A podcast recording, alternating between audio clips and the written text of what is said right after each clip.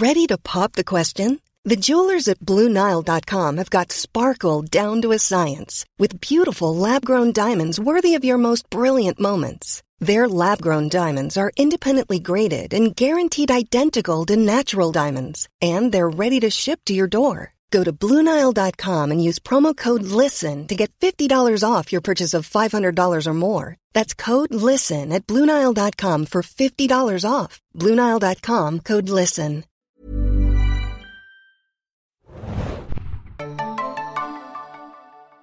Hallo und herzlich willkommen, liebe Zuhörer, zu einer neuen Ausgabe des Junkies Podcast. Es ist gleichzeitig auch die letzte Ausgabe unseres Game of Thrones Podcasts aus diesem Jahr zur fünften Staffel. Und wie ihr vielleicht mitbekommen habt, haben wir ja die Woche schon was ganz Besonderes zu dieser fünften Staffel gemacht, zum großen Staffelfinale Mother's Mercy. Doch, wir haben es versprochen und wir halten uns versprechen, auch wenn mit einem Tag Verspätung.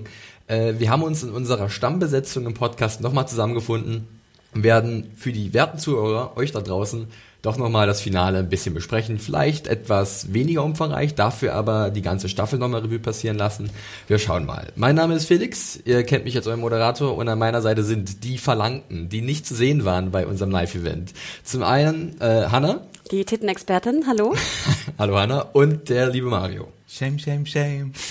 Shame, shame, shame. Shame, that's Cersei. Shame that says ja, ja, wir arbeiten an unserem und, kleinen Studioalbum. Ja, ein geschmackloser Gag darf mir auch erlaubt sein pro Staffel. Außerdem, ihr hört vielleicht schon, wie, wie heiser Felix ist. Der hat sich, glaube ich, jetzt mittlerweile auch ganz schön ausgequatscht, was Game of Thrones ja. angeht. Er musste die Review schreiben, dann musste er das Live-Event moderieren und jetzt darf er mit uns nochmal über die letzte Folge ja. und die Staffel reden. Ich glaube, danach haben wir auch alle erstmal guten Jahr lang. Wir können unsere Batterien wieder aufladen für Game, of Thrones, Game ja. of Thrones. Ja, auch vorweg nochmal vielen Dank. Also das Live-Event via Twitch war echt super. Ihr habt um acht fleißig eingeschaltet. Wir hatten, glaube ich, über 700 Leute im Schnitt, äh, sehr konstant im, im Chat. Sagt man dann Chat? Nee, im Doch, ja. View, also im, Oder, ja. im, im Studio, ja, wie auch immer. Die, die das Ding gesehen haben. Genau. Und also wirklich großartig. Und ja, verzeiht nochmal, manche haben sich ja auch beklagt, dass wir zu spät das angekündigt haben. Ähm, denkt dran, wir hatten erst, äh, ich glaube, Dienstag 15 Uhr hat der Technik-Test äh, erst funktioniert. Ein Riesenexperiment, was hinter den äh, Kulissen abgelaufen war, das kann man vergleichen mit genau. dem ZDF-Fernsehgarten vielleicht. Genau, so aufwendig wie eine Game of Thrones-Folge. ja, genau, wie Hard Home. Unser Hard Home. Unser Hard Home. Also, also das sieht vielleicht, ihr denkt vielleicht, man macht einfach nur Kamera an und gut ist. Äh, nein, so ist es nicht. Und es war natürlich auch dazu. für die Redaktion natürlich auch anstrengend, weil ihr hattet ja auch auch echt fast eine Doppelschicht geleistet an dem Tag. Das äh, normale, der normale Tag musste ja weitergehen und ähm, ja, also war wirklich, ich fand es großartig. Ihr habt ihr auch tolles Feedback gegeben. Der Chat hat ja auch gebrummt, wo Mario und ich ein bisschen äh, die Kontrolle Ja, ich hatten. kann das ja auch nochmal als äh, Vertreter derjenigen sagen, die vor der Kamera waren, Axel Lenker und ich. Auch äh, war natürlich wunderbar, dass die Redaktion da äh, Hand in Hand gearbeitet hat. Äh, Im Chat waren Mario, Hanna, Adam äh, und äh, Tim. Tim war auch noch unterwegs, Gary mit der Technik, mit allen zusammen. Das war ein Riesending und es hat eine Menge Spaß gemacht, wirklich. Und wir hoffen, euch hat es auch gefallen. Wenn ihr es verpasst habt, dann könnt ihr es jetzt schon auf YouTube nachgucken. Äh, wir hatten da erstmal, mussten uns ein bisschen reinfrieren, wie wir es richtig hochladen, aber es hat funktioniert und jetzt gibt's das mit den besonderen Werbeclips, die noch uh. vorher aufwendig produziert wurden, auf YouTube zu sehen, auf unserem YouTube-Kanal. Ich glaube mit George und Danny und Melisandre, ne? Die großen Stars haben sich die Klinke in die Hand gegeben. Names, Names, Names, Darling, Names. Tom Blaschier hat übrigens abgesagt. Wir haben die Agentur ja. angeschrieben, ob er nicht vorbeischauen möchte, wollte er nicht. So ein Blaschierladen. Mensch. Äh, ja, und es gab ja auch zum Beispiel eine E-Mail, ich kann jetzt mal eine rauspicken von dem lieben Johannes, der sich sofort bedankt hat für unser Live-Event. Und es ist froh, wenn da so eine Resonanz ist. Wir haben es auch auf Twitter gesehen, den Leuten hat es gefallen, wir haben es im Chat gesehen, den Leuten hat es sehr gut gefallen. Das freut uns sehr, auch gerade so eine persönliche E-Mail äh, von Johannes, der halt auch nochmal explizit nach äh, Hanna und Mario gefragt haben. Aber du bekommst sie jetzt in diesem Podcast, Johannes. Tada! Tada. Genau, wir sind ja ein bisschen Jazz schüchtern hands. hier. Genau, und äh, vorher wurde ja sogar noch, kam noch eine E-Mail rein von dem Paul, ähm, der uns auch immer fleißig antwittert, äh, wenn Game of Thrones läuft dass er sich halt auch so eine besondere Show vielleicht gewünscht hätte zum Ende. Und ich hoffe, das konnten wir ihm jetzt irgendwie geben. Ja, es war ein längeres Talk bei Comet, wenn man das so nennen kann. Wobei ich nicht meine Galatreppe bekommen habe. Du hast hab, nicht deine Galatreppe bekommen. Nein. Und du hast eigentlich auch nicht deinen Theorie-Podcast bekommen. Vielleicht ist da noch irgendwann was drin. Den wollten andere, das war niemals meine. Aber er findet es auch ganz interessant, wenn wir vielleicht mal sowas machen könnten. Naja, mal abwarten. Warten wir bis nächstes Jahr, wenn sich das lohnt, wenn mir nicht alle Leute parallel sagen können, die die Bücher gelesen haben. Nee, das stimmt aber gar nicht. Ich wünsche mir ja bei, bei Filmjunkies ein Karate Kid Rewatch mit Mario. Oh ja. Das wäre mal eine Idee. Ich bin heute äh, an, in einem Laden an Actionfiguren von Karate Kid vorbeigegangen. Uh. Und dann dachte ich, hm, wenn ich mir Daniels ranhole, dann muss ich eigentlich auch Mr. Miyagi haben. Stimmt. Und dann dachte ich aber, eigentlich, eigentlich ist, ist der böse Dojo-Typ äh, eigentlich auch Gab's den auch oder gab's den? Den gab's, äh, ich weiß nicht, hab nur, ich bin nur dran hm. vorbei. Aber da gab's mehrere. Ich glaube, okay. den gab's auch. Hm, da wissen wir, was wir Mario schenken. Eine Karate Kid Action Doll. Ja, da kannst, du, kannst du wie George damit das zu spielen. genau, richtig. Ja, ansonsten, ähm, es gab ja so normal noch ein bisschen äh, Feedback von den Leuten. Ich äh, pick mal ein paar Sachen raus. Zum Beispiel der Harald oder auch Harry hat uns geschrieben und hat sich äh, bedankt für unseren Podcast und er findet uns auf einem Level, wenn nicht sogar besser als äh, das gute alte Radio, weil wir halt nicht immer wieder die Top-Hits ankündigen, die irgendwelche schönen Diskussionen zerstören. Wir äh, sind angenehm für die Ohren. Und jetzt atemlos von Helene. Nein, keine Sorge. Wir spielen erstmal nochmal Shame, Shame, Beste Shame. der 80er, 90er und das Beste von heute. Richtig. Ja, ähm, danke Harry für diese E-Mail. Sehr nett von dir. Auch die äh, Caroline aus Lissabon hat uns mal wieder geschrieben. Die uh. schreibt uns ja wirklich fast jede Woche. Auch nochmal danke dafür. Die hat sich auch für unseren Film Junkies Podcast zu Jurassic World äh, bedankt. Uh. Den können wir ja auch nochmal kurz picken. Ja, ihr könnt da auch mal reinhören. Da ist auch der Mario dabei. Picken gewesen. meintest du vielleicht pluggen? Picken oder pluggen. Dann sagen wir pluggen. Da ist auch der liebe Mario dabei und der Adam und ich. Und wir haben dann ein bisschen über Jurassic Park, äh, genau. ausnahmsweise diese, mal, Franchise gesprochen und Jurassic World. Ausnahmsweise also, mal Dinos statt Drachen. Dinos statt Drachen, ja. Nicht ganz stimmt. so cool, ich weiß, aber. Ja, und das, das super Interview mit Chris Pratt ist ja auch noch bei YouTube. Schaut stimmt, auch mal rein, ja. der war so niedlich. Oh, so viel Eigenwerbung. Aber ja, ne? wir haben's halt, ja. Wir möchten, uns, wir möchten euch bloß zeigen, was ihr alles bei uns finden könnt und vielleicht habt ihr euren Spaß dabei. So, Mario, du hast auch noch eine kleine E-Mail. Ja. Ähm, zu Game of Thrones? Ähm, genau, wo wir noch beim Feedback sind. Äh, Christiane hat uns geschrieben, ich glaube zum ersten Mal, sie ist nämlich erst bei der siebten Episode Aber ich kenne sie, glaube ich, von Twitter. Das Handle sagte mir was hier. At Silicious2412. Oh, ja, stimmt. ja. Naja, auf jeden Fall ist sie äh, erst, äh, hat sie unseren Podcast erst nach der äh, siebten Episode entdeckt, wo es auch endlich in der Staffel interessant wurde, wie sie sagt. Und sie schreibt, über die gesamte fünfte Staffel, alles in allem war es okay, wirklich okay. Mir fehlten aber optische Höhepunkte. Und ja, es gab vorhersehbare Stellen. Als Marcella ihren Abschiedskuss bekam, habe ich noch gedacht, bist du sicher, dass du sie unbedingt auf den Mund küssen willst, Marcella? Judas, Verräterin! Ich bin ja dafür, dass sie Tristain in King's Landing inhaftieren und dann eine Drohung nach Dawn schicken. Ansonsten ist Tristain Geschichte. Die B-Wort hat ihre Lektion verdient. Auge um Auge, Zahn um Zahn. Dialoge waren solide bis gut. Varus und Tyrion, I missed you too, buddy. Ja. Gefeiert habe ich den Tod von Miranda. Ich habe so gelacht und geklatscht. Ja, geklatscht hat geklatscht sie ja auch. geplatscht. Ja. Aber, hat, hat sie ähm, endlich wirklich geplatscht oder hast nur du gesagt, es sei wie geplatscht? Es wäre, war für mich wie ein kleines Platschen. Es, es hat, glaube ich, so ein Geräusch gegeben. Ja? Aber ja, ich merke schon, Christiane ist so eine Hardlinerin, die sich wahrscheinlich gut mit Lenker verstehen würde. Oh ja. Die ja auch, die ja auch äh, gerne mal sagt, so, aber, die hat doch auch. Aber Lenker hat nochmal ein Statement gemacht auf Twitter, äh, Hashtag NoIncest. Ja? Also, er hat sich dagegen ausgesprochen. Ja. Genau. Und wenn dann nur schon Sorgen, wenn, wenn Lenker ihren Cousin mitbringt. Oder oh, Gott, oh Gott, oh Gott. Ich entschuldige mich, Lenker, die hört hier bestimmt gerade zu. Ja. Aber ähm, wenn dann nur Cousins zweiten Grades und wenn nur sehr, sehr, sehr attraktive Cousins. das sind die Ausnahmen. Da gibt's die Ausnahmen. Okay. Ja, danke. So, danke, äh, Christiane. Christiane, äh, das sind ja schon mal ein paar Ansatzpunkte auch später vielleicht, wenn wir jetzt noch zu den einzelnen Handlungssträngen, äh, Handlungssträngen hinkommen.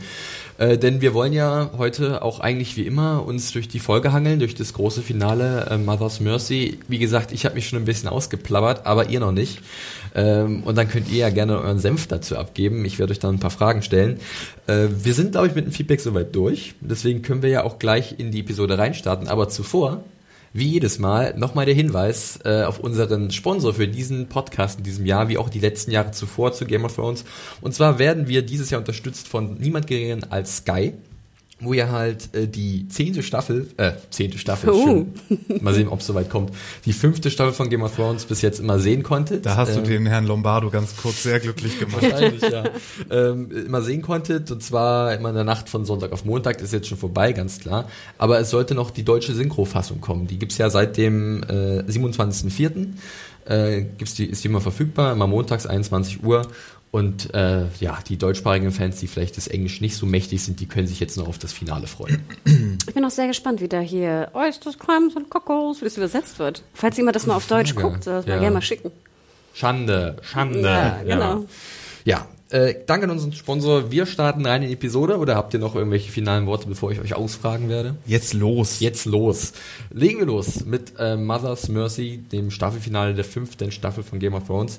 Kurze Frage, vielleicht auch an Hannah als Buchleserin. Der Titel, hattest du eine gewisse Vorahnung, was man vielleicht meinen könnte mit der Mother oder hat jemand, oh Mario, hast du an eine bestimmte Mutter gedacht? Nee, mir war schon von vornherein klar diesmal, dass es wieder mal eines dieser ähm, Titel Dinger ist, wo man das auf so viele Sachen beziehen kann. Und das fing ja gleich zu Anfang an äh, im Camp von Stannis. Hm da konnte man so eine gewisse, ja, so eine gewisse Mercy bezogen, bezogen auf eine Mutter ja schon da sehen. Aber ich dachte, das geht noch viel weiter. Am Ende an einer Stelle kam es dann nicht, wo ich es vermutet hätte. Ja. Ich habe nämlich gedacht, dass, äh, dass Danny ihren Drachen da irgendwie aus, äh, also von seinem Leid erlösen oh Gott, oh Gott, oh Gott. Das, das wäre natürlich übelst traurig gewesen. Das ist dann ja nicht passiert.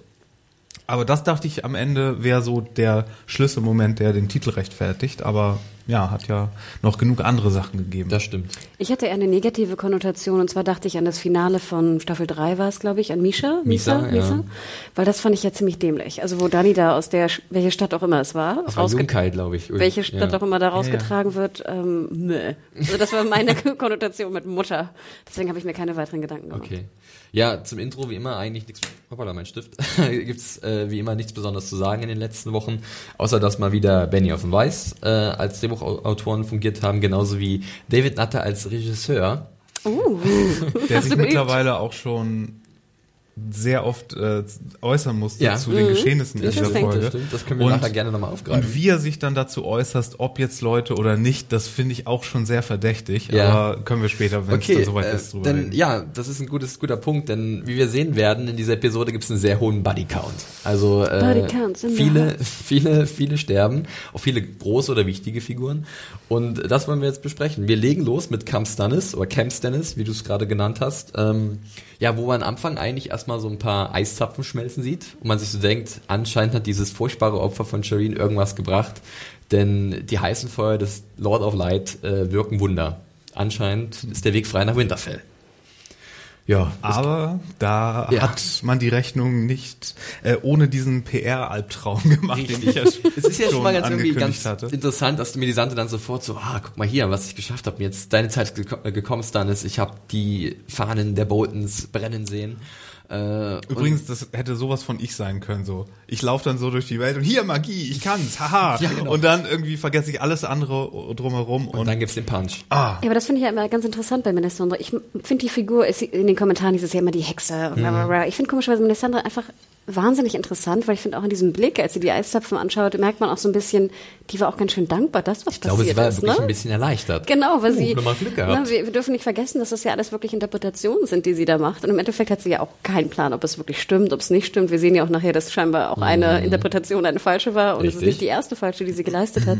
Und das fand ich ganz interessant, wie, wie Caris von Houten das auch spielt, dieses, oh Gott sei Dank ist der Schnee jetzt weg. Ja, ne? genau. Irgendwas ist passiert von meinem Magic Shit. Ich war nicht mal mein Lieblingsmoment von ihr. Sondern? Ich, es gibt noch, ich gibt für mich auch einen besseren okay. Moment später dann, genau. Ähm, ja, aber gut, Stannis denkt sich so, hey, vielleicht wird's doch mal was mit dem mit der Schlacht um Winterfell, dass wir die irgendwie besiegen können, die Boltons. Jedoch kommt dann, äh, kommt dann eine Hiobsbotschaft nach der nächsten, und zwar erst die Meldung, dass die Hälfte seiner Armee ihn im Stich gelassen hat. War es die Hälfte oder waren es nur halt sozusagen die Kavallerie, die Sellswords? Ich glaube, ich habe irgendwann irgendwo gesagt, half of your army oder so. Okay. Ähm, und dann halt auch wichtig natürlich die Kavallerie, die sehr entscheidend sein kann in der Schlacht. Und dann ist also die Sellswords halt dazu, die übrig gebliebenen. Dann kommt noch der andere dazu. Oh, dann kommt jetzt äh, dazu. Boss. Äh. Es gibt noch ein weiteres Problem. Und das war irgendwie schon ein ziemlich harter Einstieg, fand ich eigentlich. Denn wir gehen dann mit Stannis in so einen Wald und das sah eigentlich auch ziemlich cool aus. Und dann hängt da auf einmal Sillies. Hat sich selbst äh, erhangen, ja, das Selbstmord begangen. Und ich dachte so, oh, das geht ja ziemlich heftig los. Nee, ja, das habe ich aber sehr kommen sehen. Hast du kommen sehen, ja? Ja, schon. War jetzt nicht so überraschend für dich. Aber überhaupt nicht. Ja. Also al alleine, weil ich da auch schon an den Titel der Folge noch denken ja. musste und dachte so, oh ja, das wird hier das erste sein, was sich den Titel hier rechtfertigt. Und wie habt ihr dann äh, den, den Gesichtsausdruck von Stannis oder von Stephen Delane so gedeutet? Das war ja dann so für mich so, verdammt, alles geht gerade den Bach runter, aber wir müssen, es kann euch umsonst gewesen sein, das Opfer meiner Tochter. Jetzt erst recht. Ich fand auch diese Sturheit, die ja auch ihn ausmacht ja. eigentlich und schon von Sekunde eins eigentlich ausgemacht hat, war jetzt auch nochmal irgendwie doppelt deutlich. Im Sinne von, shit, ich habe jetzt meine Tochter geopfert, meine Frau hat sich umgebracht, jetzt müssen wir da irgendwie durch. Wir müssen ne? jetzt irgendwie, also wir können nicht zurückziehen, nach dem genau. allem, was wir halt investiert haben. So habe ich es auch gesehen und ich muss nochmal wieder sagen, äh, dass mir Stephen Delane erneut sehr, sehr gut gefallen hat. Ich kann es nur wiederholen, Woche für Woche. Irgendwie läuft er so hinter den anderen hinterher, also mhm. keiner beachtet ihn so richtig oder vielleicht ist das eine falsche Wahrnehmung von mir, aber mir, mir hat er hier auch sehr gut gefallen wieder. Er war absolut ein Slowburn, hatten wir ja schon gesagt, in genau. den ersten Staffeln, also seit der zweiten, aber hier fand ich ihn auch richtig gut. Auch, dass er es nicht zu viel gespielt hat. Er hat das so aufgenommen und man konnte da so viel rein interpretieren, wie halt machen würde, jetzt oder? ist es auch egal. Also jetzt ja. durch da oder ich bin sowieso all in, um mal einen ja, Begriff weil, aus weil dem Pokerspiel äh, rein Weil ein anderer Charakter hätte wahrscheinlich so oder irgendwas gemacht, ja, ein bisschen ne? Zu, nee. Mhm. Also das war richtig charaktertreu eigentlich die Reaktion, das genau. war sehr gut. Ähm, dann geht er eigentlich los mit seiner Armee und das sieht schon ein bisschen armselig aus, oder? Dieser Haufen von Soldaten, die er noch hat und will dann irgendwie vor Winterfell eine Verteidigungslinie aufziehen oder so. Ja, ich dachte auch immer so an so Computerspiele, wenn so deine Armee dann so äh, Motivation irgendwie low. Ja, ne? Wo du denkst, okay, es ist schlecht, es jetzt in den Krieg zu gehen. Die Hälfte genau. der Leute ist weg. Äh, alle haben das gesehen, was er mit seiner Tochter ja, gemacht so, hat. So ganz habe ich auch nicht ganz verstanden, warum er es dann wirklich macht und sich vor allem dann auch auf, so, ein, auf so eine Schlacht einlässt auf dem Feld. Wo ich mhm. immer denke, dann geh doch in diesen Wald, der da nebenbei ist und versuch es irgendwie von ich dort. Ich glaube, das Ganze, ja, das Ganze. Ja, er wollte ja das eigentlich als, als Siege machen, wie er genau. meinte. Und dann kamen die ja aber raus und So there's not going to be a siege. Ja. äh, und er geht ja voran, das ist ja auch sein Markenzeichen, er ist ja, ist ja eine Kämpfernatur.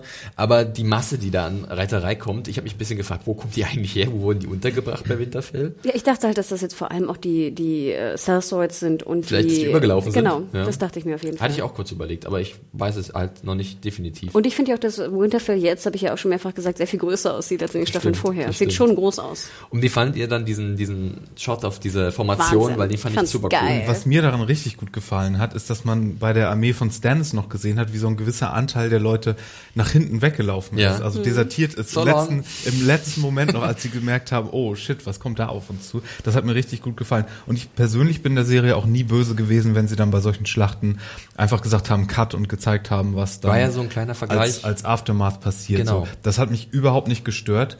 Also ähm, wir, wir hatten die Action, die großen Action-Set-Pieces hatten wir in dieser äh, Staffel an den Stellen, wo sie sich dann halt ausgesucht haben und wenn dann halt plotmäßig kommt. Ich meine, der George kann ja mal eben schreiben. Und dann ja. war da eine riesige epische Schlacht irgendwie. Da kann man nicht immer das Große äh, hier aufziehen. Kann man ja fast vergleichen, ganz kurz, Hanna, äh, mit ähm, dem Angriff auf die Whitelings am Ende der äh, vierten Staffel, wo ja auch dann diese Formation von Stannis kam, mit der Reiterei noch. Mhm. Das war ja ein Riesenvorteil ganz, gegen ganz normale Fußsoldaten. Äh, und da wurde ja auch dann gecuttet in den Wald und das war es dann auch eigentlich. Ne? Ja, ich weiß zum Beispiel, ihr hattet ja bei dem, bei dem Live-Event hatte Exi, glaube ich, sich auch beklagt. Er hätte gern so ein paar Schlachtszenen gesehen. Ja. Ne? Aber ich würde mich da Mario genau anschließen und sagen, ich brauche diese Schlachtszenen nicht zu sehen, weil wir wissen ungefähr, wie sie aussehen. Also ich, ich brauche nicht, so gesagt, na, ich brauche nicht das zu sehen, was ich ungefähr weiß. Ich kann mir das sehr gut vorstellen. Und ich fand sozusagen diese Totale, wo dann auch so von den von den Angreifern von Winterfell dann so die die, Kav die, Kavallerie so ja. von der Seite runtergeht, fand ich super geil. Fand ich auch sehr cool. Ja. Ja, ähm, der Kampf ist dann doch relativ schnell zu Ende. Ähm, die werden halt vernichtend geschlagen. Äh, Stannis kann sie noch kurz behaupten gegen zwei einfache Soldaten. Ja, das fand ich so ein bisschen strange, weil ich immer denke, wäre ich jetzt äh, die Winterfell-Armee, würde ich ja ungefähr, ich weiß nicht, 100 Mann auf Stannis schicken. Weil ich immer denke, wenn wir den jetzt irgendwie töten, dann werden die ja alle desertieren. Und die haben ja offensichtlich nicht damit gerechnet. Die dachten, oh, jetzt stehen wir wir fashion-jungen Krieger hier vor diesem älteren Herrn und dann. Vielleicht ist auch die nee, Frage, nee, nee, haben sie ich meine nicht die beiden, die kamen, sondern im, im Kampf, also in Ach der so, Schlacht. generell. Okay, ja. Weil ich dachte, man geht dann automatisch immer sozusagen auf den Anführer logischerweise. Ja, ist ne? natürlich die Frage, er ist halt am Anfang der Schlacht vorne an der Spitze und wie schafft es dann zurück in den Wald, wie genau. werden sie zurückgedrängt, diese ganze Mechanik wird nicht erklärt. Ja, ich dachte, es sollte einfach nur noch eine, eine Ode sein eigentlich an Stannis, dass er halt wirklich auch ein guter Kämpfer ist. Ja, mhm, schon. Ja. Ne? Und ganz ehrlich, ich habe hier was komplett anderes erwartet. Da hat mich die Folge so überrascht, als sie gesagt haben, okay, Melisandre ist jetzt weg.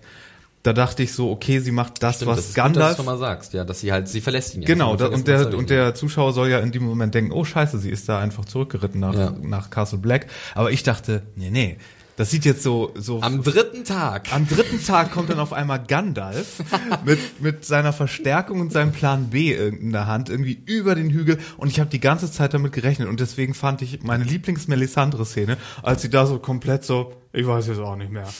Mutti, Mutti braucht erstmal einen Drink. Als sie, als sie wo sie da einreitet, oder was? Ja, wo sie ah, da okay. reinkommt und sie sagt nicht mal was. Sie geht äh, da einfach. Ja. Sie geht da einfach an den Leuten vorbei, so, ach, weckt mich. Ja. Hat irgendwie nie so geklappt, der Plan mit dem Lord of Light. Ja. Meine Lieblingsszene war ja da jetzt im Wald, wo wir Stannis sehen, wie er sich so, ich weiß gar nicht, was zuerst war, wo er sich so hinsetzt und dann so, ah, so, so ein bisschen rum äh, so, ja, genau, das stimmt, ja. Das fand ich war eine wunderschöne Szene. Ich weiß gar nicht, ob es, genau, es war wirklich so, weiß nicht, ob nachdem er sozusagen die beiden besiegt hat oder vorher, weiß Kann sein, er war genau. ja dann am Bein verletzt. Genau. Wir können jetzt ja mal so ein bisschen rübercutten, und zwar zu Brienne, weil die tritt ja dann auf, ihm gegenüber und will dann ihre Rache einfordern für Renly. Und sie sieht man ja vorher zusammen mit Podrick. Das fand ich echt die dümmlichste Szene von dieser Episode. Genau, also wie Podrick erstmal noch die Formation von Stannis sieht und dann halt Brienne Bescheid sagt. Und dann gibt's ja diesen wirklich doofen Moment mit dem Bad-Signal im Turm. Das ist ja alles so ein bisschen zusammengeschnitten. Das ja. war ja gar nicht so schlecht eigentlich in diesen Szenen im Norden. Dass halt dann, dass man halt gleichzeitig auch Sansa sieht, wie sie halt versucht, dieses Signal aufzustellen, was auch funktioniert am Ende. Da mhm. werden wir gleich noch drüber sprechen. Und dass es halt dann wirklich anfängt zu leuchten in diesem Turm, aber genau ja. in diesem Moment muss ich halt Brienne wegdrehen. Also ein bisschen konstruierte oh. Folge der Events darf man solche ja, ich glaube auch. schon. Es ist halt nur frustrierend. Es, es ist halt ist einfach frustrierend. Hier von mich dachte, warum macht ihr denn sowas? Lass doch einfach sozusagen Sansa die Kerze hinmachen und dann siehst du aber Cut, wie, ich weiß nicht, Brienne mit Stannis redet. Who cares? Das hätten wir uns schon denken ich, ich können, glaube, dass sie da immer hingestartet hat. Ich glaube, die Idee dahinter war einfach auch, um zu zeigen, dass sich Brienne jetzt halt nicht dafür entscheidet, dem Schwur von Catelyn nachzukommen, Sansa zu retten, sondern ihrem Schwur, den sich selbst äh, aufgetragen hat, Renly zu rächen. Und das Wo ich denke, wenn du drei Wochen lang auf den scheiß Turm geschaut hast, vielleicht auch verständlich. Eben, das, das kommt, da kommen wir jetzt ziemlich gut hin. Zu, und zwar zu diesem Moment zwischen Brienne und Stannis, dass halt dann Stannis anscheinend von Brienne umgebracht wird. Stannis bleibt ja, sagt ja auch am Ende so, ja, bringen wir es hinter uns, ja. der weiß ja komplett. Im Namen des Mondes äh, von Stannis werde ich äh, dich bestrafen. Und ja, genau. Diesen Moment, ich hatte so Angst in diesem Moment um Brienne. Du hast keine Ahnung. Ich dachte, oh Scheiße, während du dein Ding jetzt aufsagst, hast du gleich einen Pfeil im Kopf. Die bringt doch jetzt Stannis nicht um. Mhm. Und wirklich bis zum Ende der Szene, und ich bin immer noch nicht davon überzeugt. Ich meine, wir haben den Kill nicht gesehen. Klassische Regel, die, wir haben es auch im Live-Event gesagt, wenn du den Tod nicht live, also nicht onscreen siehst, ist der Charakter Die, die kommende? Staffel nicht. könnte damit anfangen, dass wir da nochmal sind und dann hat sie wirklich einen Kopf im, äh, einen Pfeil im Kopf. Aber ich meine, Regisseur David Nutter hat ja gesagt, so, nee, Stannis ist tot und das zu zeigen wäre halt irgendwie gratuitous, also äh, gewesen und das wollte er nicht. Okay. Weil du hörst ja auch so, ich meine, sie holt auf und du hörst den Schlag. Ne? Es ist jetzt nicht so, dass jetzt kurz vor dem Schlag irgendwas ja. passiert. Du hörst den Schlag. Es gibt ja den Matchcut dann mit, mit Ramsey, mhm. äh, wie er halt noch einen umbringt, einen von den Soldaten von Stannis. Ja. Und es war halt wirklich ein bisschen seltsam, dass sie es nicht gezeigt haben. Natter hat's gesagt, für ihn war es überflüssig, es zu zeigen, weil es deutlich war. Stannis äh, war am Ende mit seinem Latein, er hat alles verloren, was er hatte, wurde verlassen von Melisandre etc. Von daher war er dann auch damit, also er hat sich damit abgefunden, jetzt zu sterben. Was mich so ein bisschen auch gestört hat an diesen Szenen war, dass halt ähm, diese Rache für Brienne gefühlt ein bisschen unverdient war, weil sie nichts dafür getan hat. Das hört sich so ein bisschen komisch an, aber. Wie meinst du das? Na, dass er sie war halt so ein bisschen auf dem Silbertablett. Ja, also, dass, dass, sie, dass sie halt auf einmal die Nachricht bekommt von Patrick, hey, Stannis ist jetzt da. Und sie, gut, dann kann ich ja schnell meine Rache erledigen. Und ich hätte mir irgendwie eher gedacht, dass sie vielleicht dann aufgebaut wird, dass sie halt aktiv Rache sucht und nicht halt durch einen glücklichen Zufall dazu kommt, Randy, für Randy Gerechtigkeit einzufordern. Und ich glaube, und ich glaube, wir hatten uns auch gefragt, so wie soll sie denn an Stannis rankommen, als sie äh, da in die gleiche es war wieder ein bisschen konstruiert, das Ganze. Komplett. Ja, was, was aber nicht, wen, nicht weniger und nicht mehr als das die Rachefeldzüge, die Arya bisher es war, ja. Es war stringent ja. konstruiert. nee, was ich ja mich fragte, wäre ich jetzt Brienne und würde auf diesen, auf diesen Turm starren und ich sehe jetzt oder ich höre jetzt von Podrick, dass da jetzt die Armee von Stannis ist, die aber sehr viel kleiner ist. Das wird ja Podrick auch gesehen haben, mhm. als die Armee von Winterfell. Würde ich ja sagen, hm, Jetzt ich gehe mal davon aus, genau, dass Stannis auf jeden Fall vielleicht stirbt im Kampf. Also gehe ich jetzt nach Winterfell, weil die alle ausgeritten sind. Hab man ja gesehen. Selbst bevor ich die, die, das Bat-Signal gesehen hätte. Aber das hätte ich gedacht. Ich dachte in dem Moment so, okay, jetzt rettet einfach, ähm, oder was heißt rettet, jetzt geht einfach mal Brian in die, in, ja. nach Winterfell und guckt, was jetzt da Sache ist. Ja, und das ist ein Glück, dass der überlebt hat, damit Brienne noch eine Konfrontation ja. bekommt. Ja, und sie hat sich ja wirklich entschieden dann wahrscheinlich wirklich für Stannis und dadurch ist diese Entscheidung für Winterfell obsolet geworden. Ja, es war halt ein bisschen seltsam irgendwie. Äh, ich meine, Gwendolyn Christie hat es auch irgendwie bestätigt, dass halt Stannis tot ist. Ähm, es ist ein bisschen komisch, ganz ehrlich. Also schreibt uns eure Meinung gerne nochmal. Und hat äh, mich auch überrascht. Es wurde auch ein bisschen diskutiert darunter. Übrigens, unter der Review, die ich geschrieben habe, ist der Wahnsinn. Äh, großen Respekt an die Leser. Das sind irgendwie über 220 Kommentare oder so. Wahnsinn. Ich muss selber gucken, dass ich irgendwie hinterherkomme. Es ist äh, ein starkes Brett. Ja, auch nochmal vielen Dank. Viele hatten uns auch gemeldet, dass äh, die Mobile nicht mehr aufzurufen war. Und es ist wirklich so, also über 100 äh, Kommentare, ne? diese ganze, wie nennt man das, diese ganze Leinwand, ja. äh, da hatten wir einen Fehler. Wir oh konnten es online nicht mehr, nicht mehr darstellen, mobil. Ja. Aber es ist jetzt gefixt. Also ihr könnt euch die 200 Kommentare noch gerne durchlesen. ja. Mario, du hattest noch einen Gedanken? Ich war sehr überrascht von Stannis Tod, muss ich sagen, ja. weil ich weiß nicht, ob du dich erinnerst, aber ich habe vor Monaten mal einen Text über Game of Thrones geschrieben, wo ich einen Charakter recherchieren musste so ein bisschen. Da ging es um den Banker von der Iron Bank, gespielt von Tico Mike Gatiss. Naharis, so wie er hieß, ja. Ja, und in dem, in dem Wikitext von ihm stand dann irgendwie bladi bladi bla, irgendwie King Stannis. Und dann dachte ich schon, ich hätte mich sehr gespoilert. In dem Sinne, dass Stannis irgendwann auf dem Iron Throne landet. Und ich habe deswegen immer gedacht, so, okay, ob das jetzt ein Spo und du hast es noch versucht, das zu relativieren. Nein, nein. Und King Stannis meinten die wirklich nur innerhalb Im seines Sinne Camps, von, dass ja. er immer der als König bezeichnet würde. Aber ich dachte wirklich die ganze Zeit so, okay, das sieht man nicht so kommen, aber es würde schon Sinn ergeben, wenn er jetzt da bei dieser labilen Situation irgendwann in King's Landing landet, dann könnte ja. er das schon übernehmen und das wird Sinn ergeben. Und deswegen, ich habe ihn jetzt als riesengroßen Spieler die ganze Zeit im Kopf gehabt und bin äh, sehr überrascht ich von dem. Ich gebe Tod dir gewesen. recht. Ich muss auch sagen, ich hatte das Gefühl, sie hatten ihn auch in die Richtung etabliert in der fünften Staffel, ganz klar am Anfang. Und dann hatten sie ja diesen Moment mit Shireen und da hat ja auch so viel Sympathien wieder eingebüßt bei vielen Zuschauern auch. Und ich glaube, nicht wenige waren dann in gewisser Art und Weise zufrieden, dass er jetzt gestorben mhm. ist, dass er seine, äh, seine Rechnung bekommen hat, äh, seine gerechte Strafe für, für den Mord oder für, die, für das Opfer von Shireen. Äh, aber ich hatte eigentlich auch gedacht, jetzt habt ihr so viel mit dem gemacht und ihn so etabliert und auf einmal stirbt er. Und dann war ich halt so ein bisschen, okay, kann man, es ist eine konsequente Entscheidung, aber ich dachte, da kommt vielleicht doch mehr. Vor allen Dingen, weil es so lange gedauert hat, bis er auch irgendwie interessant wurde als Figur. Ja, das finde ich so ein bisschen schade, ja. weil ich fand Stannis jetzt sehr interessant. Ihn, und ich fand auch genau, ich fand diese Frage ja auch was bist du bereit zu opfern ne? Ja. für den scheiß eisernen Thron, ne? let's face it, oder für deinen deinen König-Anspruch. und da fand ich Stannis immer wahnsinnig interessant. Und ich finde es ne, jetzt auch ein bisschen schade. Schade. Und wenn er wirklich tot wäre, wäre es auch wirklich schade um ja. Stephen Delane. Ja. Ja, absolut. Aber ich sollte seine eigene Serie jetzt kriegen.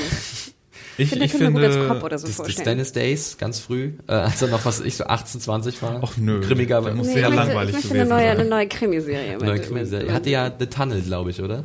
Mit ja. äh, Stimmt. das war eine britische hm. Kriminalserie. Da war er übrigens eher der ausgelassen lustige und seine Ermittlungspartner äh, seine Aber so Ermittlungs Dead, Dead Pen hoffentlich so also richtig. Nee, er war da wirklich so der alberne Jokemacher und seine seine Ermittlungspartnerin war dann eher die stoische ja, okay. ah, schwer zugängliche. Okay. Das war sehr witzig ihn so mal zu sehen. Also falls ihr mal gucken wollt The Tunnel ja. äh, französisch-britische Koproduktion.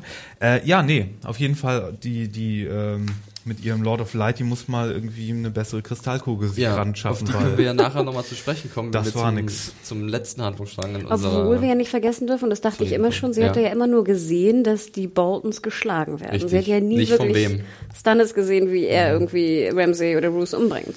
It's in the detail. Ja, wirklich. Im Kleingedruckten. Ja, es ist halt eine Interpretation, ne? Und ja. wenn du jetzt die, die Boltons irgendwie am Boden siehst, ja, was heißt denn das? Okay. Hm. Ach, die waren nur schlafen. ich fand übrigens aber auch sehr schön hier, auch vom, von der Ausstattung her, die, wie die Soldaten aussahen. So dieses Fertige, dieses Lumpige, die ja. lumpigen, zerrissenen Fahnen. Also ich finde, das sah mhm. schon gut aus. Auch das dieser Wald, der Schnee sah sehr echt aus, fand ich.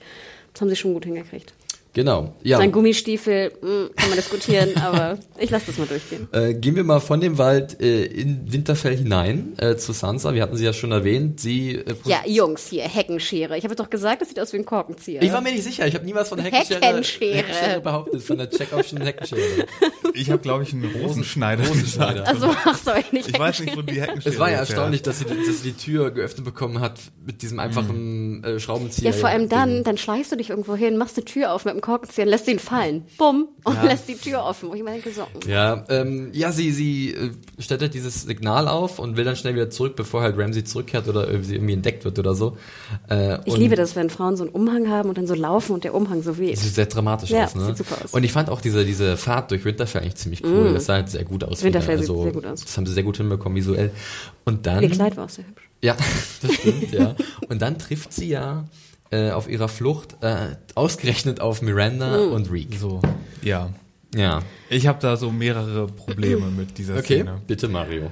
Zum einen Wirklich, Reek? So, das ist der Moment, wo du dir aussuchst, nee, jetzt habe ich aber genug. Die ganze Zeit wurde irgendwie so viel Mist dir angetan, also Sansa. Ja, vor allem, du siehst deine und, und dann kommt irgendwie nur so eine, die so ein bisschen eifersüchtig auf sie ist, redet so ein bisschen Mist und die ist dann diejenige, an der du das auslässt. Aber die will ja Sansa wehtun. Ja, okay, aber trotzdem ist sie ja auch ebenso nur ein, naja, nee, also das fand ich ein bisschen komisch. Mhm. Dann warum muss sie jetzt die Rechnung für diese ganze Situation von Sansa bekommen? Jetzt auch dramaturgisch gesehen, ne? Nicht nur intern charaktermäßig. Und dann wird das auch noch so witzig inszeniert mit diesem Platsch da.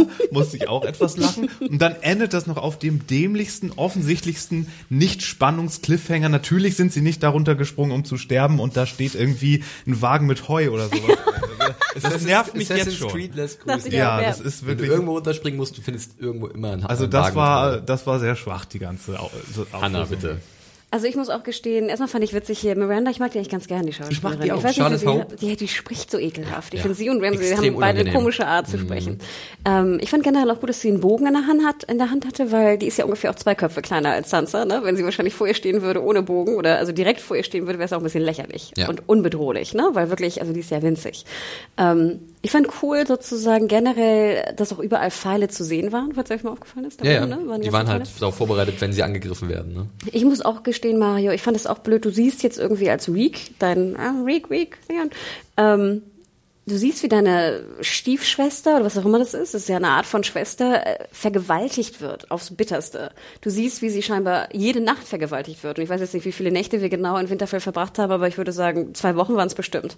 Und du hast ihr Wein mitbekommen, ihr Schluchzen mitbekommen. Das hat dich alles relativ, in Anführungsstrichen, nicht dazu gebracht, sie zu beschützen. Und jetzt hast du so diese kleine Eifersüchtige da, die mit der, mit der, mit der, ähm, mit dem Pfeil und Bogen droht, was ich auch so ein bisschen lächerlich fand irgendwie im Sinne von, wir brauchen dich nur als Geburtsmaschine Maschine ja. und dann, was, deine Beine brauchen wir nicht. Jetzt dachte ich mir, ja gut, ich fand die Vergewaltigung potenziell bedrohlicher. Also die hätte mich mehr dazu gebracht, sie zu beschützen, als jetzt irgendwie, wenn sie mit dem Pfeil und Bogen droht. Ah, vielleicht also, hat ja, also ich sehe diese Punkte auch, aber vielleicht, um nur mal vielleicht eine andere Seite zu präsentieren, vielleicht hat der Reek wirklich immer noch so viel Angst vor Ramsey, aber weniger Angst vor Miranda, dass er sie halt auch überkommen kann mit der Kraft, die er noch hat. Also das ist, wenn er jetzt eine Chance hat, Sansa zu helfen, direkt Ramsey attackieren kann er nicht, weil Ramsey zu vorsichtig ist, weil er auch zu stark ist und sich besser wehren kann. Miranda in dem Moment ist er nur auf Sansa fokussiert, äh, unaufmerksam und rechnet dann nicht damit, dass Reek auf einmal sie attackiert. Und er schafft es ja dann auch, sie über diese Balustrade zu schmeißen und wo sie dann unsanft auf dem Boden Aber das der Ding ist ja, er musste sich auch Gedanken gemacht haben, dass die ja irgendwann wiederkommen werden, die Soldaten. Ja. Und das dann. Das war, glaube ich, wirklich mehr Impuls, da hast du recht, diese, diese Handlung, oder? Also es war jetzt, war kein Plan von langer ja. Hand, wie auch, ja. Das war alles sehr zufällig. Tja, also ich fand es auch ein bisschen, ein bisschen strange. Im Endeffekt war ich dann aber auch ganz dankbar, dass jetzt sozusagen Theon scheinbar wieder hervorgekommen ja. ist. Und ich meine, dieses Runtergespringe, was, was mich generell sehr stört an der Szene war, da werden wir ja am Ende nochmal hinkommen. Das waren halt alles Cliffhanger so ungefähr. Ja. Und ich finde, gerade diese Szene hätte man fast ein bisschen positiv enden können, weil, wie du schon sagst, äh, Mario, es ist hundertprozentig klar, dass die nicht in den Tod gesprungen sind. Mhm. Dann zeig mir die beiden doch, wie sie irgendwie in den Wald weglaufen. oder, oder so. wie sie in dem Tiefschnee landen. So was. Hast du Löcher, so drei Sekunden nichts und man guckt Rick raus, wie so, wie so ein Hase oder wie so ein Erdmännchen aus dem Loch. Yes, wir haben es geschafft. Nein, aber findet ihr nicht, ich finde, das hätte man, weil die Folge war so Depri, da war alles nur Depri, Depri, Depri, Cliffhanger, Cliffhanger, Cliffhanger. Und da wäre halt die Implikation auch gewesen, dass sie vielleicht Richtung Brienne laufen, wenn sie in irgendeinen Wald laufen, dass Zum du halt denkst, vielleicht treffen die jetzt aufeinander. Und ja. so müssen wir jetzt ein bisschen spekulieren trifft vielleicht eine Brienne auf Sansa oder machen sie irgendwas komplett an. Aber jetzt wieder so ein Effekt, Cliffhanger dahin zu setzen, wo man nicht weiß, ob tot oder nicht tot, oh, fand ich doof. Ja, fand ich auch ein bisschen komisch. Und vor allem, also, wie hoch war das Ding da oben? Und du hoch. siehst oben einmal so, wie sie runterschauen und da sah da nicht nach einem, nach einem, genau, nach einem Heukarren aus, sondern wirklich eher nach Schnee. Wesentlich äh, tiefer auch als äh, der Sturz von, von Miranda. Genau, und ich denke, wenn du von 15 Meter auch in viel, viel Schnee springst, dann äh, wird es schon wehtun. Dieses, also, ja? Diese Szene hat nicht verdient, so lange besprochen zu werden. Möchte ich nur mal eben Aber was ich noch ganz kurz sagen will, das hat Axel nämlich in unserem Live-Event gesagt und hat auch wirklich einen guten Punkt gehabt. Und zwar fand ich auch wieder schön, wie halt Sophie Turner bzw. Sansa äh, ihre Würde in dem Moment halt behalten hat. Und sie war halt wirklich, ich fand sie stark, dass sie halt sagt, okay, wenn du mir das antun willst, dann tu es jetzt, ist mir auch egal. Ich bin, solange was von mir, von mir übrig ist, also seelisch auch. Und das fand ich eigentlich ganz gut. Ja, aber du merkst auch daran, ihr wurde halt schon so viel angetan, dann ist sozusagen von einem Fall getroffen zu werden auch so, nee. Ja, aber sie, sie macht nicht so einen Trauerklussig, sondern sie zeigt nochmal Stärke das das fand ich gut. Jetzt die Frage an euch ganz kurz. Was glaubt ihr denn, was jetzt passiert? Also wir gehen nicht davon aus, dass sie gestorben sind. Es gibt ja eine ähnliche Szene in den Büchern ähm, und wird man ja mal sehen, was jetzt kommt. Habt ihr eine Vermutung? Denkt ihr direkt an Brienne oder was ganz anderes? Wäre eine Möglichkeit mit Brienne, ja. ja. Ansonsten, was, was ist, was geht denn da noch ab in der Nähe? Ich meine, ich kann, ich kann dich nochmal daran erinnern, dass ja Sansa mitbekommen hat, dass John an der Wall Lord ja. Commander ist. Eben, das habe ich auch gedacht. Das ist ganz schön weit zu Fuß, oder? Oder sie treffen, oder sie treffen auf diese, diese Banditen, diese Wiederbelebungs-Robin Hood-Geschichte aus oh, Staffel 2. Diese Brother. Er war nicht weiter im Süden? Oh, die waren in den Riverlands unterwegs, ja. das ist ein Stückchen. Ja, vielleicht sind die ja in der Zwischenzeit. Vielleicht haben die eine, eine Zweitniederlassung oben ja. im Norden. ich meine, theoretisch bräuchten wir ja einen von denen für John nachher. Rein theoretisch. Oder jemand anderes. Oder Macht, auf, wieder auf Gendry treffen. Was weiß ich. Ach, Gendry. Ist es eigentlich, die, eine Frage, ist es eigentlich dichter von Winterfell nach King's Landing oder zur Wall? Äh, zur Wall, zur Wall ja. Das ist dichter. Ja, okay. ja doch, auf jeden Fall. Das waren ja doch, Mon doch. Monate, die die gereist sind von King's Landing nach äh, nach Winterfell in der ersten und Staffel, in der ja. ersten Staffel und von King's Landing zum äh, zur Wall hat Tyrion ja nur ein paar Wochen gebraucht oder ja. so. Ja. Von Winterfell zur Wall. Ja. Okay. Ähm, ja, was mir generell noch an diesen Handlungssträngen im Norden aufgefallen ist, ich weiß nicht, wie es euch da ging, ich fand das alles auf einmal ein bisschen dolle gehetzt weiß nicht. Also es ging alles immer so Schlag auf Schlag. Vielleicht lag es doch an diesen ganzen Cliffhangern, die mich so frustriert haben, dass ich nicht weiß, was jetzt passiert. Klar, das ist eine Art und Weise, uns äh, wieder ein bisschen, also dass wir dranbleiben wollen unbedingt, dass wir vielleicht aufgewühlt werden oder so. Aber mein Eindruck war, dass hier alles auf einmal so Schlag auf Schlag passiert. Aber sie müssen es auch gar nicht aus strategischen Gründen unbedingt machen, weil ihr habt eure Bestellung über alle Staffeln, die ihr wollt. Ihr braucht hier nicht künstlich irgendwie irgendein Network so überzeugen, überzeugen wollen. So bitte, bitte, noch mehr Folgen. das ist doch gerade so spannend. Ähm, nee, das habt ich ihr nicht so, nötig. Ich musste so ein bisschen an das denken, was wir letzte Folge besprochen hatten, wo ich noch meinte, so, oh, ne, nächste Folge werden wir aber lange in Bravos verbringen müssen oder irgendwas. Ne? Und du meintest so, oh Gott, da ist noch so viel, ne, so viele Themenbereiche, die wir abschließen müssen. Und ich finde, jetzt haben sie sich einfach dazu entschieden, das ratzi zu machen, hm. ungefähr in allen Bereichen. Und das merkt man, oder? Ja, und ich denke ja immer, so stelle ich mir das halt vor, wenn du in so einem Writers Room bist, dann gehst du ja die zehn Folgen durch. Ne? Du guckst sozusagen, welche Story Arcs du in welche Folge packst. Und dann dachte ich mir so, hm, in acht machen wir Hard Home, dann machen wir die neun und in zehn machen wir das, das, das, das, das, das, das, Eigentlich das und das. Alles. Und dann dachte ich mir, ist auch irgendwie komisch. Du fängst am Anfang recht ruhig und besinnlich an, nimmst dir viel, viel Zeit, vielleicht zu Lücke. viel Zeit. Mut zur Lücke. Und dann nachher haust du wirklich was weg, dass du was in drei Folgen hättest machen können. Ja. Ja, es ist schon so. Also vom Eindruck, den Eindruck hatte ich auch. Und schreibst komplett irgendwie meine zweitliebste Familie raus. Irgendwie jetzt, wo meine Fischköpfe nicht mehr da sind, jetzt kamen die Tyrells auch die Hälfte der Staffel gar nicht mehr vor. Okay, ja, okay. Ja, äh, zu denen kommen wir gleich Mario, noch. was ist deine drittliebste? Dann werden die auch rausgeschrieben. Die Starks? Das sage ich nicht.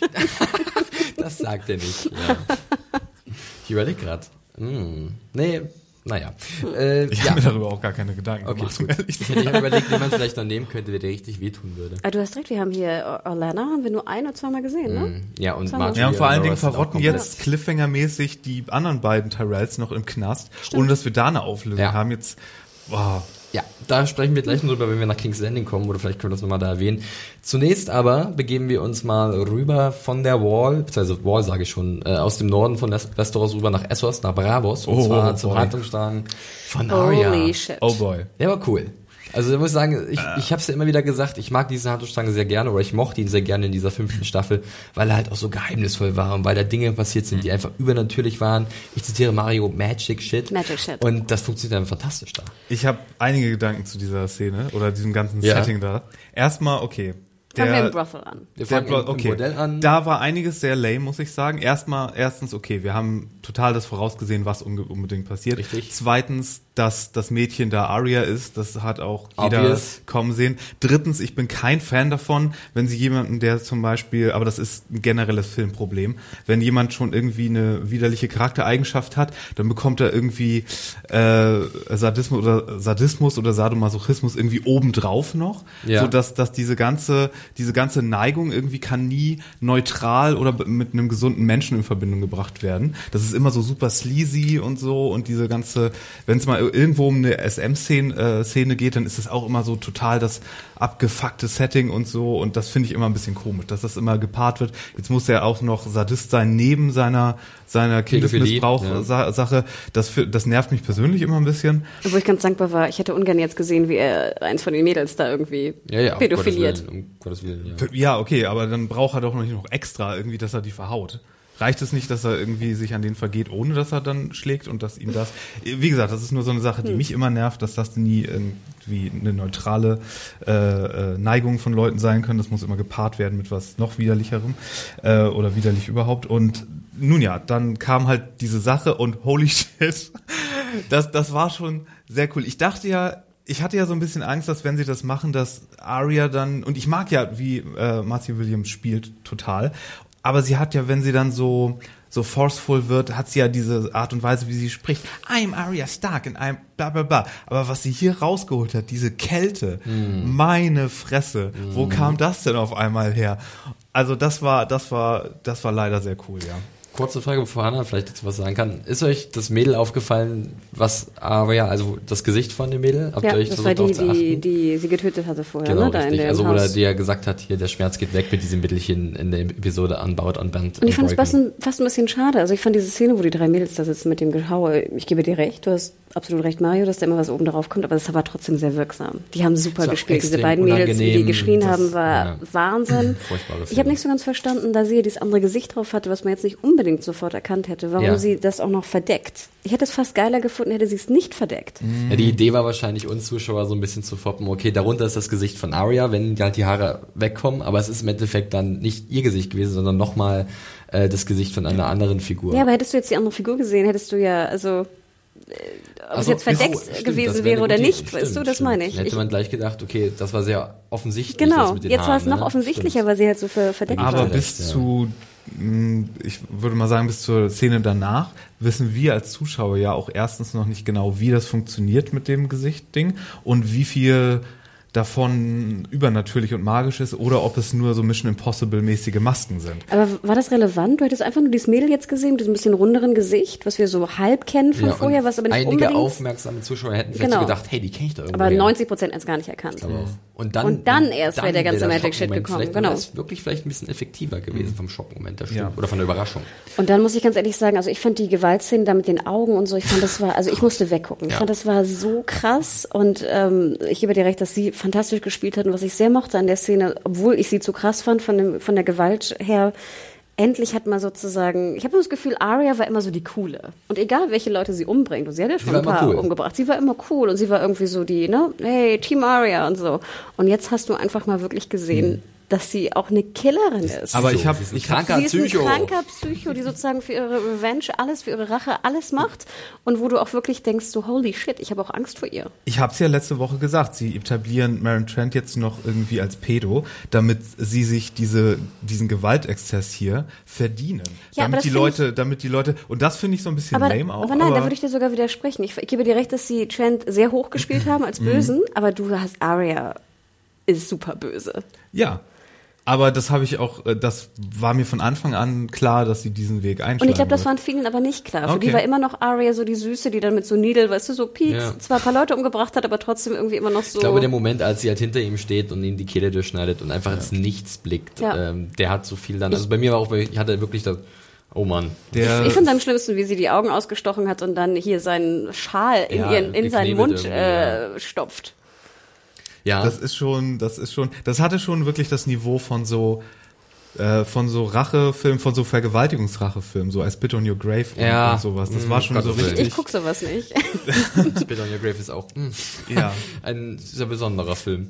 Nun ja, aber ich, ja, das war schon. Ja. Aber was ich dazu jetzt sagen muss, ist ja, es ist so ein kleines Theme, möchte man fast meinen, in dieser Episode, dass halt alle, die halt irgendwie was krasses Begehen auch die Quittung dafür bekommen in gewisser Art und Weise. Das war ja bei Stannis so, das sehen wir nachher bei Cersei. Und auch bei Arya gibt's jetzt gleich ähm, auf die Pfoten für das, was sie getan ja. hat. Aber Übrigens, nicht direkt dafür, dass sie ihn umgebracht hat, sondern auch, weil sie halt einfach ihre, ihre Boundaries, wie man so schön sagt, mhm. über, übertreten hat und jetzt halt sich einfach ein Gesicht geschnappt ist aus dieser Sammlung da unten im Keller, The House of Black and White. Eine Sache kurz noch, musstet ihr auch an, an Cat denken?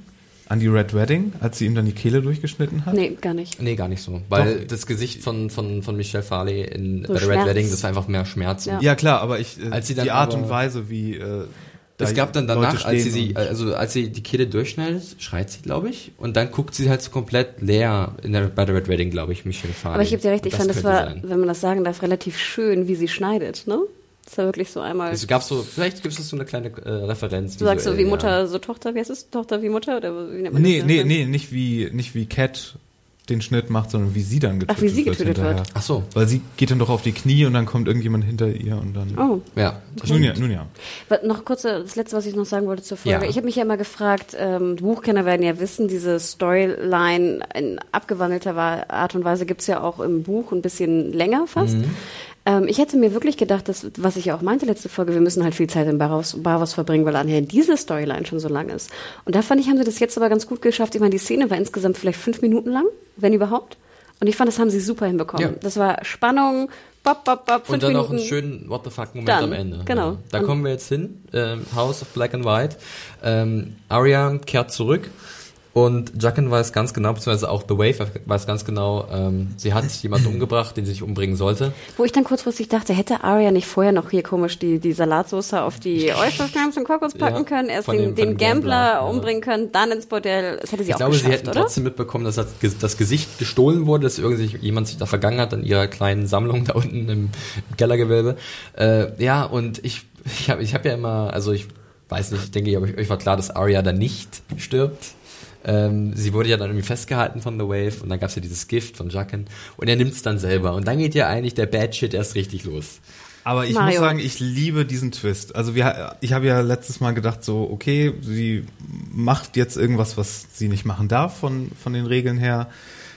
Und dann kommt Jacken so um die Ecke und er, you chose Polly. Und dann gibt's irgendwie was auf die Finger. Ja. Aber dieser Twist mit, wo auch nochmal dieses, äh, A Man is No One, das ist im Grunde, dass im Grunde alle aus dem Haus an Black und White ständig irgendwie die Gesichter tauschen können und alle sind alle und alle sind keiner gleichzeitig. Das ist total super.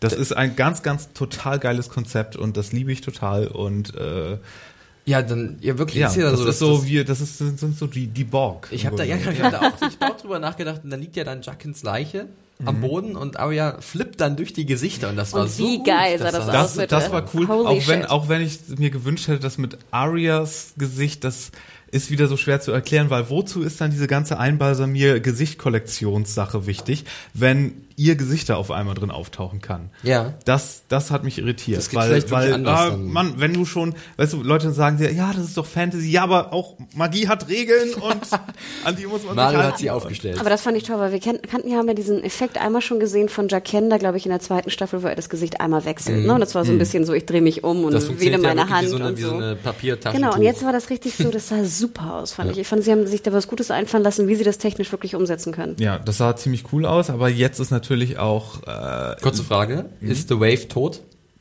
Wer lebt eigentlich in diesem Gebäude? Ich habe keine Ahnung. Das ist doch. Ich habe äh, keine Ahnung. Jacken ist, ja dann, ist ja dann in den Kleidern von The Wave ge gekleidet irgendwie ja. und, und, ist ja dann sie.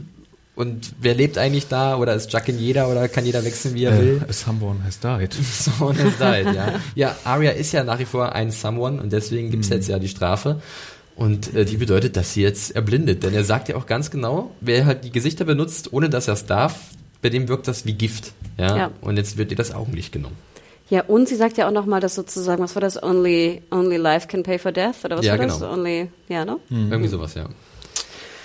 Ja, also ich habe es ja auch schon so ein bisschen in der Review geschrieben, ähm, dass sie jetzt, glaube ich, nochmal so ein bisschen diesen, diese Buchhandlung ummoscheln. Da gibt es nämlich auch so eine ähnliche Entwicklung, die ist aber irgendwie noch vor den Entwicklungen, die jetzt schon passiert sind und das ist alles so ein bisschen durcheinander und ich bin gespannt, was sie jetzt daraus noch machen. Genau, vielleicht kann man das kurz erwähnen. Eigentlich ist das, ist das Blindsein ein Teil ihrer Ausbildung, damit genau. sie sozusagen lernt, No One zu sein. Mhm. Und deswegen ist es sehr strange für Buchleser jetzt auf einmal, dass eigentlich am Ende der Ausbildung sie jetzt noch blind wird. Als Strafe tatsächlich, genau. ja, wirklich. Ähm, und jetzt wird man sehen, wohin die Reise geht. Ich finde es super spannend. Äh, ich weiß nicht, man könnte wieder ein bisschen theoretisieren, aber eigentlich ich weiß nicht, was man sich da ausdenkt. Ich hätte noch eine Frage. Und zwar, dieser Gambler, der wird doch sozusagen, kommt nur auf die Kill-List ungefähr vom House of Black and White, weil irgendwer mhm. da reinkommt und sagt, der ist böse. Ja. Hätte nicht auch Arya eigentlich offiziell ins Haus reingehen können und sagen Mit so können, hier.